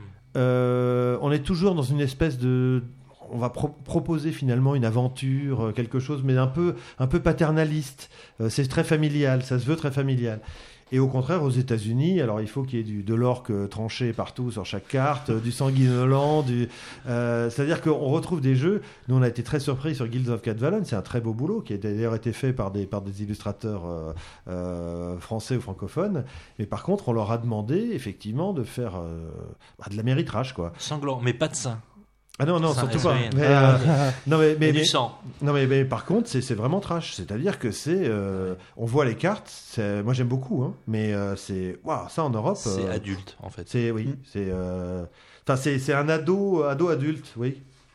Alors justement, c'est une excellente transition parce que Guild of Catalan avait dit qu'on en reparlerait, donc Oui. on en parle. Donc c'est quand même une uber successful campagne Kickstarter. Ouais. Euh, Combien en pourcent là plus. Alors c'est, on est c'est un peu indécent, je sais pas si oui, on peut en c'est un- c'est parler. indécent, c'est. euh, C'est des, c'est Il a des ses chiffres de. CAC 40, c'est On est, ça on est à 29, on est à Charles 29, a ses 29 ou fiches. 30 fois le de- truc, c'est ça 2300%. C'est ça, 2300%. Euh, comment sont. Est-ce que, est-ce que travailler en Kickstarter, ça te donne une liberté différente? Alors euh, non, parce qu'en fait, euh, on pensait pas être en Kickstarter au départ. Je m'explique. Ah. Euh, c'est, euh, on a présenté ce, ce prototype euh, à différents éditeurs, dont des Américains, qui ont euh, qui ont pris le jeu. Et après, eux se sont posé la question de savoir euh, comment on pouvait, euh, on va dire, lancer le jeu. Et c'est vrai que eux se servent du Kickstarter pas forcément pour faire un coup. Euh, bon là en l'occurrence c'est Cool Mini or Not, donc ils sont quand même des spécialistes, ils sont devenus des spécialistes du Kickstarter parce qu'ils ont fait bon, entre autres Zombicide mais aussi d'autres euh, qui ont même été encore plus pledgés. Et euh, pledgé étant un terme... euh, euh, Donc, un, un pledger étant quelqu'un qui s'engage à te donner de l'argent, ah bah, qu'ils le voire, voire à acheter le jeu. Non, qu'il le donne l'argent. C'est-à-dire qu'à partir du moment Oui. où le jeu est, est- donc on est arrivé à 100%, euh, l'argent est bloqué et part chez donc l'éditeur, enfin celui qui, qui va qui va produire le jeu. Et donc en fait, euh, nous on a été bah, associés à ça, euh, très contents parce qu'on découvre la chose. Et par contre, on avait un peu peur, sincèrement, avec Gaëtan Bojano, donc qui est co-auteur du jeu, on avait un peu peur que pour un jeu aussi petit, euh, ça puisse marcher. Parce que euh, donc on a demandé effectivement des avances, des choses qu'on ne demande pas forcément, en disant si ça si c'est loupé, après euh, le jeu il est foutu quoi. Enfin on pourra plus. et, et ils l'ont fait avec leur savoir-faire. Bon, Cool Mini or Not, au départ, c'est des figurinistes. Mm. Et donc, ils sont arrivés en. Enfin, la boîte est remplie de figurines qui sont magnifiques. Les dessins, donc, justement, sont, sont très très beaux aussi. Euh, même si très trash, très améritrash. euh. Et puis, bah, le Kickstarter fait que, au lieu d'une boîte, il y en a deux, en fait, au final. C'est-à-dire qu'ils ont tout doublé, les cartes, les figurines, machin. Donc, euh, les gens qui ont, euh, qui ont acheté la boîte, qui ont pledgé la boîte, se retrouvent avec deux jeux. Euh, et, et en fait, on se rend compte que c'est un outil assez intéressant. Enfin, moi, j'ai découvert ça un peu dans mon fauteuil, hein, mais pour finalement faire buzzer un jeu. Parce que quand on voit comment Zombicide a marché derrière, euh, je pense qu'il n'aurait jamais eu le même succès s'il était sorti en boutique et en disant, en lançant avec trois articles et, et deux fiches sur, euh, sur un forum. C'est-à-dire qu'aujourd'hui, les, les gens, du coup, parlent en, en parlent entre eux de ce jeu, vont lire les règles. Donc c'est ça, ils regardent des vidéos. Oui.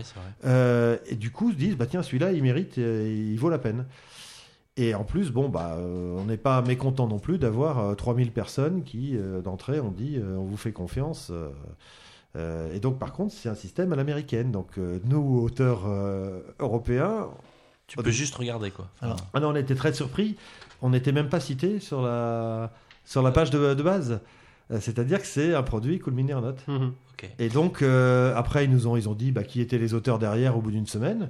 Donc là, on a eu des trucs, des retours assez marrants, justement, sur Board Game Geek, en disant Ah, tiens, il y en a un qui a fait un trigo. Il fait... Bon, donc c'était assez, euh, assez sympa. Mais euh, au départ, c'est un produit d'un éditeur. Euh, j'ai pas une question qui tue, ça c'est pour Buzz. mais Moi j'ai une question de merde. euh, je... Cool Miner Note, toi qui as travaillé avec un, euh, un peu avec eux, enfin tu, tu sais d'où ça vient parce que j'a- j'arrive toujours pas à comprendre des figurines cool ou pas. Oui, bah c'est, ouais. mais les, les Américains ont une spécialité de noms comme ça, fun, on va dire. Ouais, on se souvient, il y avait un render qui s'appelait, enfin pas un render, un modeler qui s'appelait Amapi. Et Oui, euh, la oui. marque c'était Mm. You Know What. Alors You, You Know, Know What, What. Amapi. Bon, euh, c'est les spécialistes de ça, de ce genre de jeu de mots complètement. euh, Euh, Je veux pas dire de bêtises, mais Amapi, c'était français. C'était français? Ouais. Bah enfin You Know What, c'était. Ouais, mais non, c'était justement les Ah Français qui avaient fait you. You Know What. Bon, ça- Non, mais Donc- critiquer le nom des les jeux de mots quand on a fait le Jurassic Card, moi, je veux dire. euh, non, non, non, il y a- il, a pas- a le- il y a Catacombe. pas le card d'ailleurs. hein, remarqué. Catacombe Raider. C'était Catacombe Raider. Oui, ça va, je vous l'ai sorti, j'aurais pas dit, d'accord. Ah, tu vas peut-être l'avoir à casserole. Hein. Ouais. Non, plus sérieusement, euh, j'ai repos- j'ai reposé un petit peu la même question que celle qu'on a posée la semaine dernière, euh, le, le mois dernier en fait, sur la dernière émission. Oui. Est-ce que tu te lèves la nuit pour suivre le score pour suivre le score et à quel point ça évolue? Enfin, Est-ce que tu Ah, du Kickstarter, oui, du tu veux dire Oui, Kickstarter. pardon, non, j'avais pas. Non, excuse-moi. je me disais le score de quoi De foot, de rugby Le score de volet si tu veux aussi. Mais Non, non, mais euh, donc, euh, euh, non, euh, on se lève pas la nuit. Euh, en plus, vu qu'ils ont un savoir-faire indéniable à Cool Mini or Not, euh, euh, le jeu était pledgé au bout de deux jours, je crois. Mais tu, Euh, tu- ça fait hyper plaisir de voir la jauge qui, qui Ah bah oui. explose. Bah oui, mais en fait, en même temps, c'est comment dire euh, Oui, on est content parce que on se dit bah tiens finalement voilà ça c'est un jeu qui euh, qui va marcher qui, qui marche déjà de fait. Qui va être et euh, alors après il y a toujours le la, la vraie question pour nous c'est de savoir si les gens ont acheté le jeu pour le jeu ou pour les figurines. Ça c'est un peu la, la- la- parce qu'il y a beaucoup de effectivement de alors euh, sur les 2900 là qui ont pledgé il y a quand même 500 français parce qu'on a les pays de, provenance. Il y a 400 Espagnols, enfin donc il n'y a pas que des Américains. hein. Il y a, et, euh, et en fait, euh, mais on sait qu'aux États-Unis, les gens achètent des figurines pour après euh, faire des batailles immenses de gobelins et de. Donc, euh, Ok. A priori, les gens ont quand même compris qu'il y avait un jeu dedans, hein, que c'était pas. non mais parce que attention, il y, a- y y des sets de figurines qui se vendent et qui se vendent très bien hein, sur Kickstarter, donc c'est euh, connu. C'est euh, euh, là les, les gens quand même, alors je sais plus combien ça coûtait exactement, mais enfin euh, se retrouvent avec euh, plus de 50 figurines ou pour un prix dérisoire. Donc c'est je pense qu'il y a des gens qui l'ont aussi acheté pour ça. Mais bon ça. Et tu, et tu sens du coup une, une pression de la part de tous ces pledgers Enfin, tu te dis qu'il faut Alors- pas les décevoir? Eh ben écoute, euh, j'étais assez étonné qu'à Cannes, il y en a deux ou trois qui sont venus me dire alors il sort quand? Euh, On le reçoit quand? Euh, et moi j'ai dit j'en sais rien. Parce que tout simplement euh, c'est pas moi qui maîtrise ni la fabrication ni le et oui oui il y, a- il y a forcément une pression. Et puis bah euh, bon le jeu enfin on en est sûr hein, on en est convaincu donc euh, mais euh, c'est vrai que oui du coup ces gens n'ont pas pu l'essayer Mais tu es en contact Est-ce qu'il y a des joueurs qui rentrent en contact avec toi pendant la campagne Ou est-ce que ça reste purement entre toi, le site de Kickstarter et euh, Non, euh, il y a des gens qui sont rentrés euh, via Trick Track, euh, oui, qui ont dit, bah tiens, ça marche comment? Donc on a quand même expliqué un peu comment ça fonctionnait, qui on était, et l'histoire du jeu. Et, après, bah oui, ils allaient ou non prendre leur participation. Mais encore une fois, alors ça c'est étonnant parce qu'on est, enfin, normalement c'est pas notre boulot de vendre un jeu. Euh, nous on le vend à un éditeur, on le vend pas euh, aux, joueurs. Euh, donc euh, oui, on se retrouve avec dans une situation un peu un peu bancale. En même temps, c'est une, je pense que demain il faudra sans doute intégrer à ce système-là les boutiques. Parce que après tout, les boutiques ont quand même, enfin, placent nos jeux à longueur d'année, donc c'est vrai que les les mettre de côté comme ça, ça me semble aberrant. Il faudra sans doute via les forums, enfin ça va, ça va arriver, je pense que les Kickstarter vont être supportés directement dans les forums linguistiques nationaux de, de tous côtés. Et ben, les boutiques vont pouvoir elles-mêmes prendre le jeu avec un bénéfice pour elles aussi. Je pense que ça va. Mais c'est un nouveau système où finalement, euh, qui ne demande plus d'investir des sommes complètement colossales dans un jeu, parce que pour, vous, pour avoir suivi, euh, euh, je peux vous dire que quand on sort un gros jeu à 35-36 euros, l'éditeur met 50 000 euros sur la table. Hmm. Donc c'est quand même considérable. Enfin, quand il se plante, il se plante. Enfin, euh, ça fait Ouais. quand même pas du bien. Et là, bah, l'avantage, c'est que bah, voilà, on est sûr que la première série est partie et on peut effectivement, avec le bénéfice, euh, imprimer le reste de boîte en disant bah, celles-là vont euh, partir en magasin. Bon, donc c'est Mais- un- Et mis à part cette sérénité, ça change rien à ton travail d'auteur Euh, en l'occurrence, non, parce que ça n'a pas été fait spécifiquement pour Kickstarter. C'est-à-dire que Ouais. c'est pas. euh, si demain j'ai un éditeur qui me dit on va sortir un Kickstarter, ça commence. hein. Alors il y a des choses étonnantes. On voit Queen Games par exemple, qui sont des un gros éditeur en plus, euh, et euh, qui aujourd'hui essayent de se servir de cet euh, élément buzz justement en disant tiens on va lancer le jeu sur le kick. Je suppose, j'espère, j'en sais rien, qu'ils ont dû dire à l'auteur on veut, on veut un jeu pour Kickstarter. Moi, quand je fais un jeu, je cherche pas forcément. On peut effectivement. Il y a des jeux qui s'apparentent à des jeux de commande. Quand je dis qui s'apparentent, c'est-à-dire que moi, je fais pas de jeu de commande dans le sens où on vient me chercher en disant tiens, euh, euh, les inventeurs de Batman, euh, fais-nous un jeu. Euh, mais par contre, Je, je bah, sens une. euh, ah non non mais c'est pas du tout. C'est pas du vécu. non, c'est pas ça. C'est c'est parce que. euh, euh, faut- ou alors ça me parle. Si demain on vient me chercher sur un truc qui effectivement me parle, bon, c'est super. Euh, euh, Il y en a qui ont la chance de faire des jeux sur Corto Maltese, par exemple, qui sont passés ici. Ça, c'est bah, c'est Laurent Escoffier qui. Donc, Et, ça, c'est vrai que c'est un. Bon, ça, oui, euh, ça, clairement, j'aurais dit oui. Mais par contre, euh, euh, il y a des jeux qui s'apparentent à des jeux de commande parce que finalement, il y a un ping-pong avec l'éditeur qui fait que au final, c'est pas du tout le jeu de départ euh, qu'on a, qu'on a et tu- terminé. Tu, Euh, y a- bah, il y, a, y a un jeu comme ça qui s'appelle Ici Londres, donc qui va sortir le 18 juin, pas 1940, mais euh, 2013 chez Cocktail Games.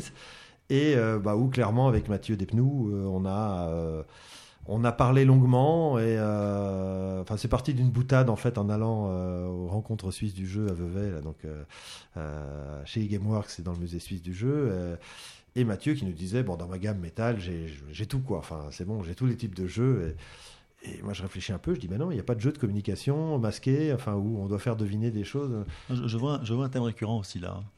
et, et donc et donc du coup bah, étonnamment, il dit rien. Il se bon. euh, et puis, bah, il revient trois mois après. Bah, justement, c'était au, la- au prix de Boulogne.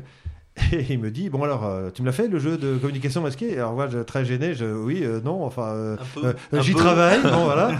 Et je suis revenu. euh, je l'ai revu deux mois après. Je lui ai dit j'ai le thème. Et là, tiens, étonnamment, c'est parti du thème sur ce coup-là. Et, euh, et c'est ici Londres. Et là, il me dit banco. C'est exactement ce qu'il faut. Et donc c'est marrant d'arriver chez Cocktail, qui est un auteur, un éditeur connu pour, on va dire, pas être forcément des thèmes très. euh, Ils font des jeux crétins-crétins. Ou, Mais ils ne ou font pas- crétins-malins. Non, mais il faut aussi des jeux, de- justement. Ou malin-malin. Et ben justement, Et là, c'est un. ah bah là c'est plutôt malin malin. C'est un jeu, c'est un jeu de communication. Et finalement, c'est un jeu qui permet, euh, avec bon la petite boîte métal, euh, de jouer à très nombreux. Et, euh, et d'être dans un jeu où effectivement on va essayer de faire passer des messages à la résistance et euh, faire passer des, des- des idées, euh, de composer des phrases avec deux images. Tu, tu as gagné Boulogne. Tu vas avoir une, boîte cocktail game. Mm. Enfin, je veux dire, t'as, t'as- t'as atteint le sommet là. Ah bah oui mais là attends, Qu'est-ce qui te reste ah, un cocktail c'est ouais, cocktail c'est Une boîte en métal cocktail game. enfin, c'est- Ah mais c'est attends mais euh, sincèrement moi je suis très content Ah, je, ouais. je l'assume de rentrer dans cette collection parce que déjà il y a il y a plein de très bons auteurs qui sont dedans et puis euh, bah oui c'est c'est devenu il faut, faut quand même se rendre compte justement quand on va en boutique et qu'on se place 10 mètres en arrière et qu'on regarde un peu euh, on croit toujours que les gens achètent du gros jeu allemand. Euh, non. Euh, le gros jeu allemand il y en a un par semaine qui se vend. Les gens au départ prennent bah, c'est mon, mon co-auteur Pascal Pellemans qui a passé euh, 15 jours dans une boutique pour aider un, copain et qui, qui nous a dit bah, effectivement c'était les, les pâtes à modeler de Geco qui partaient et qui faisaient vivre les boutiques quoi. Et après effectivement il y a Cocktail Games, il y a, il y a tous ces jeux on va dire pour le grand public d'appel et ben finalement si ces jeux n'existaient pas il n'y aurait pas les gros jeux derrière parce qu'on n'aurait pas les joueurs. Ces joueurs il faut les attirer, il faut les faire monter. Donc, euh, parce qu'une fois qu'on commence à jouer à ces jeux, bah après on va finalement jouer un jeu un poil plus, plus costaud et puis encore un poil plus costaud. Et au bout de 5-6 ans, bah, ces joueurs euh, finalement vont commencer à jouer non pas aux vrais jeux, mais enfin en tout cas à des jeux euh, à apprentissage.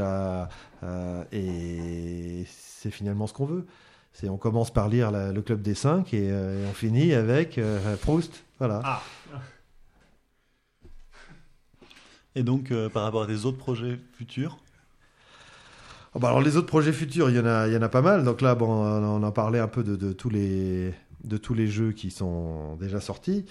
Euh, bah, les projets futurs, il y a donc euh, là Cannes est sorti, enfin c'est pas encore officiellement sorti, mais il y avait une pré-sortie sans boîte pour Cannes donc de Kenya, donc le prochain jeu Idopélie. Euh, donc qui est un jeu bah, effectivement qui est l'exact contraire finalement de Jurassic. Jurassic on enlevait les cartes, là on en rajoute. Euh, donc c'est un jeu bah, qui se passe comme son nom l'indique euh, dans le Serengeti, donc euh, dans les parcs nationaux où euh, chacun d'entre nous va avoir un animal totem et euh, on va placer des animaux dans la savane. Et puis, bah, on va placer aussi des lions qui vont les faire disparaître. Ils vont se cacher derrière les arbres, donc on retourne les cartes. Euh, les rhinocéros vont les pousser, donc ça permet d'écraser l'animal d'à côté. Euh, bien ce. Ah oui, tu, tu fais vraiment le geste en plus quand tu parles du jeu. oui, oui, non, mais- bah oui, c'est et, et ça, bah en fait, finalement, c'est encore un jeu enfant euh, parce qu'il est assez simple pour être joué par des enfants, mais finalement, des adultes peuvent très bien jouer euh, ensemble et vont pas se, euh, vont pas s'embêter. Donc euh, c'est et il est très bien parti. Enfin, en tout cas, à Cannes, il y avait des retours super positifs. Euh, il y a, on a parlé de masque donc chez, chez Dust FFG, donc euh, Dust étant un studio FFG. euh, C'est- différent de ressortir. Enfin, est-ce que le jeu sort exactement tel quel de Non. À masque? Non, parce que bah, déjà, ils ont changé le nom pour des Oui, oui. questions de droit, j'imagine. Euh, ils ont racheté les visuels donc à Asgard, Euh, mais par contre ils les ont retravaillés, ils ont éclairci justement pour euh, pour gommer un peu le côté sombre, qui a, cette tonalité qui avait été donnée par Asgard à l'époque. En tout cas, les visuels sont très beaux. hein. Moi, je les ai vus euh, à Essen chez FFG. Ils le montraient sur le stand. euh, Oui, mais ils sont, ils sont, ils sont visuels sur Board Game Geek. Ils sont visibles sur Board Game Geek pour certains déjà. ouais. D'accord, voilà. Et puis, euh, donc, bah, ça, on espère effectivement qu'avec un tel moteur derrière, ça marche. Euh, on a parlé de Mille et un palais, donc euh, alors chez Bombix. Donc, c'est un jeu auquel je me suis vraiment intéressé parce que euh, je pensais à un moment le coproduire. Et puis bon, c'est compliqué parce que c'est un gros jeu qui a un véritable investissement. On en parlait. Un, Pour, un euh, gros jeu, c'est quoi? C'est en matériel? En matériel, temps, je parle. c'est En... en matériel. C'est un jeu familial plus, on va dire ça comme ça. Euh, donc on en a parlé, c'est on construit les palais des mille et une nuits. euh, donc il va y avoir plusieurs chantiers et évidemment les tuiles que l'on prend, les autres peuvent pas les avoir. Donc là encore une interaction qui quand même dans ce genre de jeu. Voilà. non, mais c'est euh, c'est pas forcément attention. Là, ça se veut familial, mais par contre, euh, oui, il y a des il y a des génies aussi parce que forcément, on est dans les mille et une nuits qui vont permettre des actions un peu euh, un peu particulières. Et euh, Des actions d'enfoiré. voilà. Non, des inflexions de C'est un, génie. c'est un jeu familial, on est réconcilié à l'heure du dîner? Oui, oui, oui. Non, mais c'est c'est un jeu. on on- moi, j'ai fait jouer des vrais, des, bah, des non-joueurs, hein, euh, euh, et euh, bon, bah, ils étaient totalement dans leur élément. Donc c'était, euh, euh, donc on espère beaucoup sur ce jeu, et, euh, et donc on a eu quelques soucis par rapport à bon, on avait trouvé un dessinateur absolument sublime euh, euh, aux États-Unis, et en fait travailler avec un illustrateur étranger, euh, bah, c'est pas si simple. Il n'avait pas forcément compris l'investissement que ça représentait, hein, parce qu'il était dans le jeu vidéo. Et puis bah donc finalement on a dû laisser tomber. Bon, il y a un mal pour un bien. quand on a, moi j'ai su que c'était Xavier Colette qui reprenait le flambeau, Coliandre donc pour les intimes. Bon, c'est voilà, il fait un travail merveilleux, donc euh, bah donc euh, on attend beaucoup de, de ça. Et par contre, bah effectivement, il a été décalé et il devait sortir depuis presque un an. Et puis avec euh, le problème de cet illustrateur, voilà, on a un peu, on sort un peu plus tard, mais bon, c'est pas grave. Donc on a parlé d'ici Londres effectivement chez, chez Cocktail Game. Donc euh, 18 juin, bon, forcément, on va sortir en grande pompe. Il sort en Angleterre? Alors il sort, et ben oui, étonnamment avec le thème. Euh, alors les Allemands n'en ont pas voulu. Euh, par contre, on se demande pourquoi. On se demande pourquoi. Euh, alors qu'on on l'aurait appelé Enigma, je suis sûr que ça veut dire qu'ils avaient inventé cette Ouais. fameuse machine à coder les Ouais, messages. le jeu doit être trop chaotique, je pense. Non, mais c'est bon, c'est- un jeu de communication maintenant. C'est et par contre, étonnamment, les Anglais qui sont pas forcément très joueurs, en tout cas, ils jouent pas à ça, ils jouent à, à Warhammer, ils jouent à ce genre de jeu, mais ils jouent pas. À des... Eh ben, ont été attirés par le thème, donc a priori, ils risquent d'être distribués euh, en Angleterre, aux États-Unis, euh, par le thème. Euh, et là aussi, de très bons retours à Cannes. Euh, les parties s'enchaînaient, les gens qui venaient voir euh, s'asseyaient pour jouer derrière. Enfin bon, ça. Euh, alors après, un autre jeu chez. euh, Alors, ce que savent pas les, savent pas les auditeurs, c'est que t'as une liste, t'as une liste de courses incroyable. Bah, non, mais parce que oui, bah, c'est encore une fois, c'est le résultat de, de 4 ans de boulot euh, sérieux, de 4 ans à Nuremberg, à Essen pour euh, faire des rendez-vous. Donc, euh, donc il y a un jeu en boîte métal chez Bombix, donc dans la boîte métal de Timeline, Noé, Croc. Euh, donc il va s'appeler Continental Express. Et donc là aussi, bon, ils m'ont changé le thème parce que bon, Bix, c'est- des mufles, ils me le font à chaque fois. C'était quoi ton thème? Euh, mon thème, c'était Black Market. C'était des bateaux qui arrivaient euh, sur les docks de Londres et qui arrivaient avec des marchandises. Et eux, on en fait des wagons et on fait un jeu de train.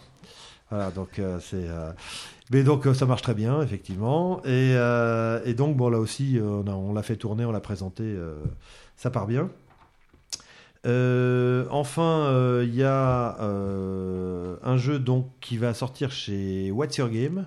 Donc What's Your Game, c'est connu pour soit des très grosses boîtes, bah, type Asgard, type Vasco de Gama, donc Vinos, alors les, les jeux en 3 heures. Euh, et soit ils ont une boîte intermédiaire dans lequel ils viennent de sortir, j'essaie de me souvenir le nom, d'un très bon jeu, Hauteville, qui est un excellent jeu. Et donc on va sortir dans cette gamme-là donc l'année prochaine. Donc c'est un jeu fait avec donc Gaëtan Bojano. Euh, voilà. Et euh, donc ça s'appelle, euh, enfin ça va risque de s'appeler Dice Legend. Bon, c'est pas encore euh, finalement. Et donc c'est un jeu de dés, mais on va se servir de dés pas comme les autres. Voilà. Euh, C'est-à-dire que Oh. euh, les, dés, les dés vont permettre de 5 faces. non, non, c'est pas. Ce sont des dés tout à fait normaux, mais comme 3 finalement avaient se servaient de dés d'une certaine façon, euh, ils tapaient des dés, ils faisaient des choses comme ça. Nous, on va les regrouper mm, d'une autre façon que euh, euh, on va s'en servir non pas pour leur valeur, euh, mais pour leur couleur en fonction d'une association par les valeurs. Donc c'est c'est assez malin et bah sinon c'est un dungeon crawler. Donc c'est assez étonnant d'arriver chez un, éditeur comme ça avec un dungeon crawler. Et enfin, bah, dernier jeu prévu cette année, donc on en a parlé déjà, Ocean Lord, donc euh, avec Bruno Catala, euh, chez Bombix. Donc une grosse boîte, mais une boîte que vous n'avez pas vue a priori, ce sera une grosse boîte carrée. euh, qui va euh, donc faire des- ils vont faire dans le jeu comme ils font le jeu intermédiaire un peu costaud donc gentleman cambrioleur euh, ils vont faire du jeu un peu costaud en grosse boîte aussi et c'est cette boîte là C'est tout? Bah, c'est tout Non, après il y a le, le relan- le relance pas là. Il est... Mais Non, mais après- que c'est booké pour 2013, Il t'as te- tout il te- 2013 voilà, pour de- travailler 2000 sur 2014. Da- 2013, non, mais 2014, c'est déjà, c'est déjà en fait en Oh. cours. C'est-à-dire que on va pas, on va pas les, parce que là, il y a des, il y a des contrats qui sont pas encore signés oui, ou des choses comme ça, mais disons que oui, il y a, d'autres éditeurs, d'autres formats de jeux. Et euh, bah, en fait, les jeux, c'est sur deux ans, hein, le développement d'un jeu, parce que bon, euh, tous les éditeurs disent oui, oui, on va le faire en un an, et en fait, ça marche jamais, parce que parce que il y a des illustrations à faire, il y a des prods, il y a des, des figurines, il y a des choses comme ça. Et donc, bah, la deuxième année, c'est plus compliqué d'en parler. Donc oui, il y a des jeux déjà prévus pour 2014 euh, chez des nouveaux éditeurs. Euh, bon, euh, a priori, euh, on va pas, on va pas parler de ces éditeurs, mais bon, voilà, il y a des, il y a d'autres, d'autres types de jeux qui sortent. Ouais, t'es- t'es- Tu seras pas au chômage ludique. Quoi, Eh ben. Non. Eh ben, écoute, merci beaucoup. Je laisse la parole à Buzz pour le mot de la fin. Euh, la question qui tue. Ah, on commence par la question qui Voilà, tue. la question qui tue. Allez, tout de suite la question J'ai qui j'ai pas de mot de la fin. Moi. Euh, on n'a moi, pas, on pas, un ji- on n'a pas, on doit pas insérer un jingle Mais si, on normalement. va faire un jingle. Attention le jingle. Ah, jingle.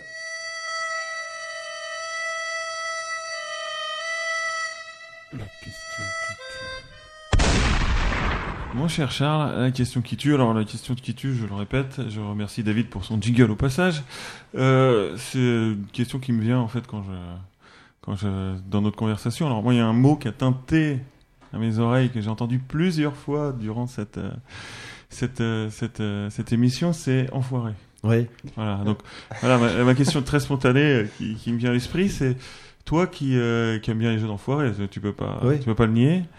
Euh, D'après toi, c'est c'est qui le plus bel enfoiré? Avec qui t'es joué dans, dans le monde ludique?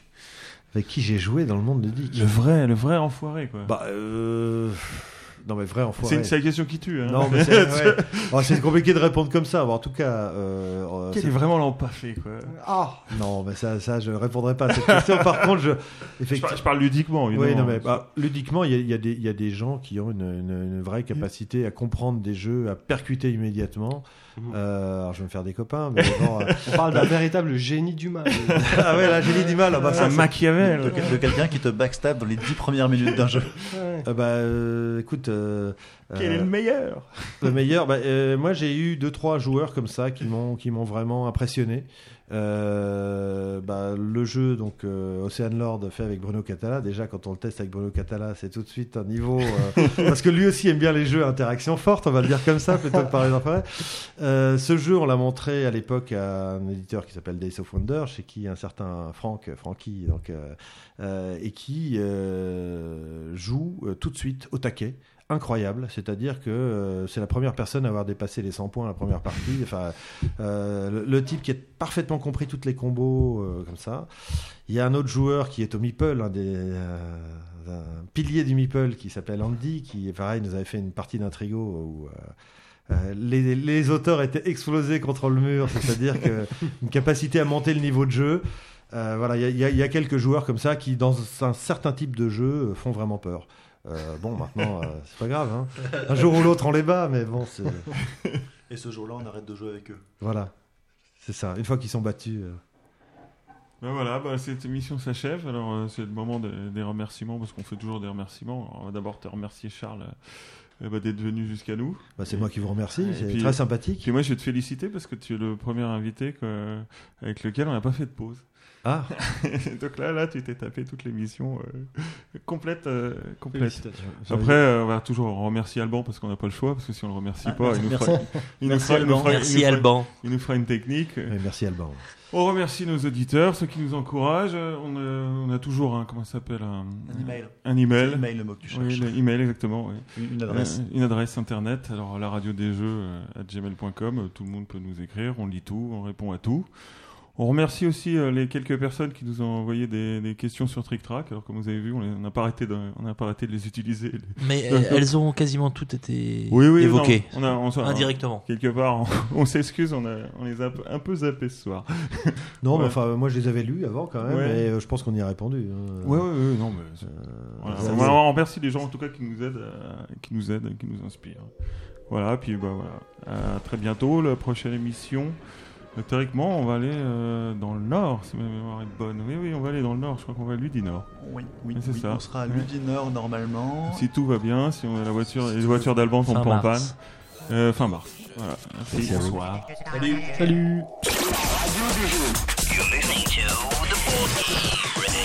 Ok. Bah, la radio des jeux. Qu'est-ce que tu écoutes J'adore le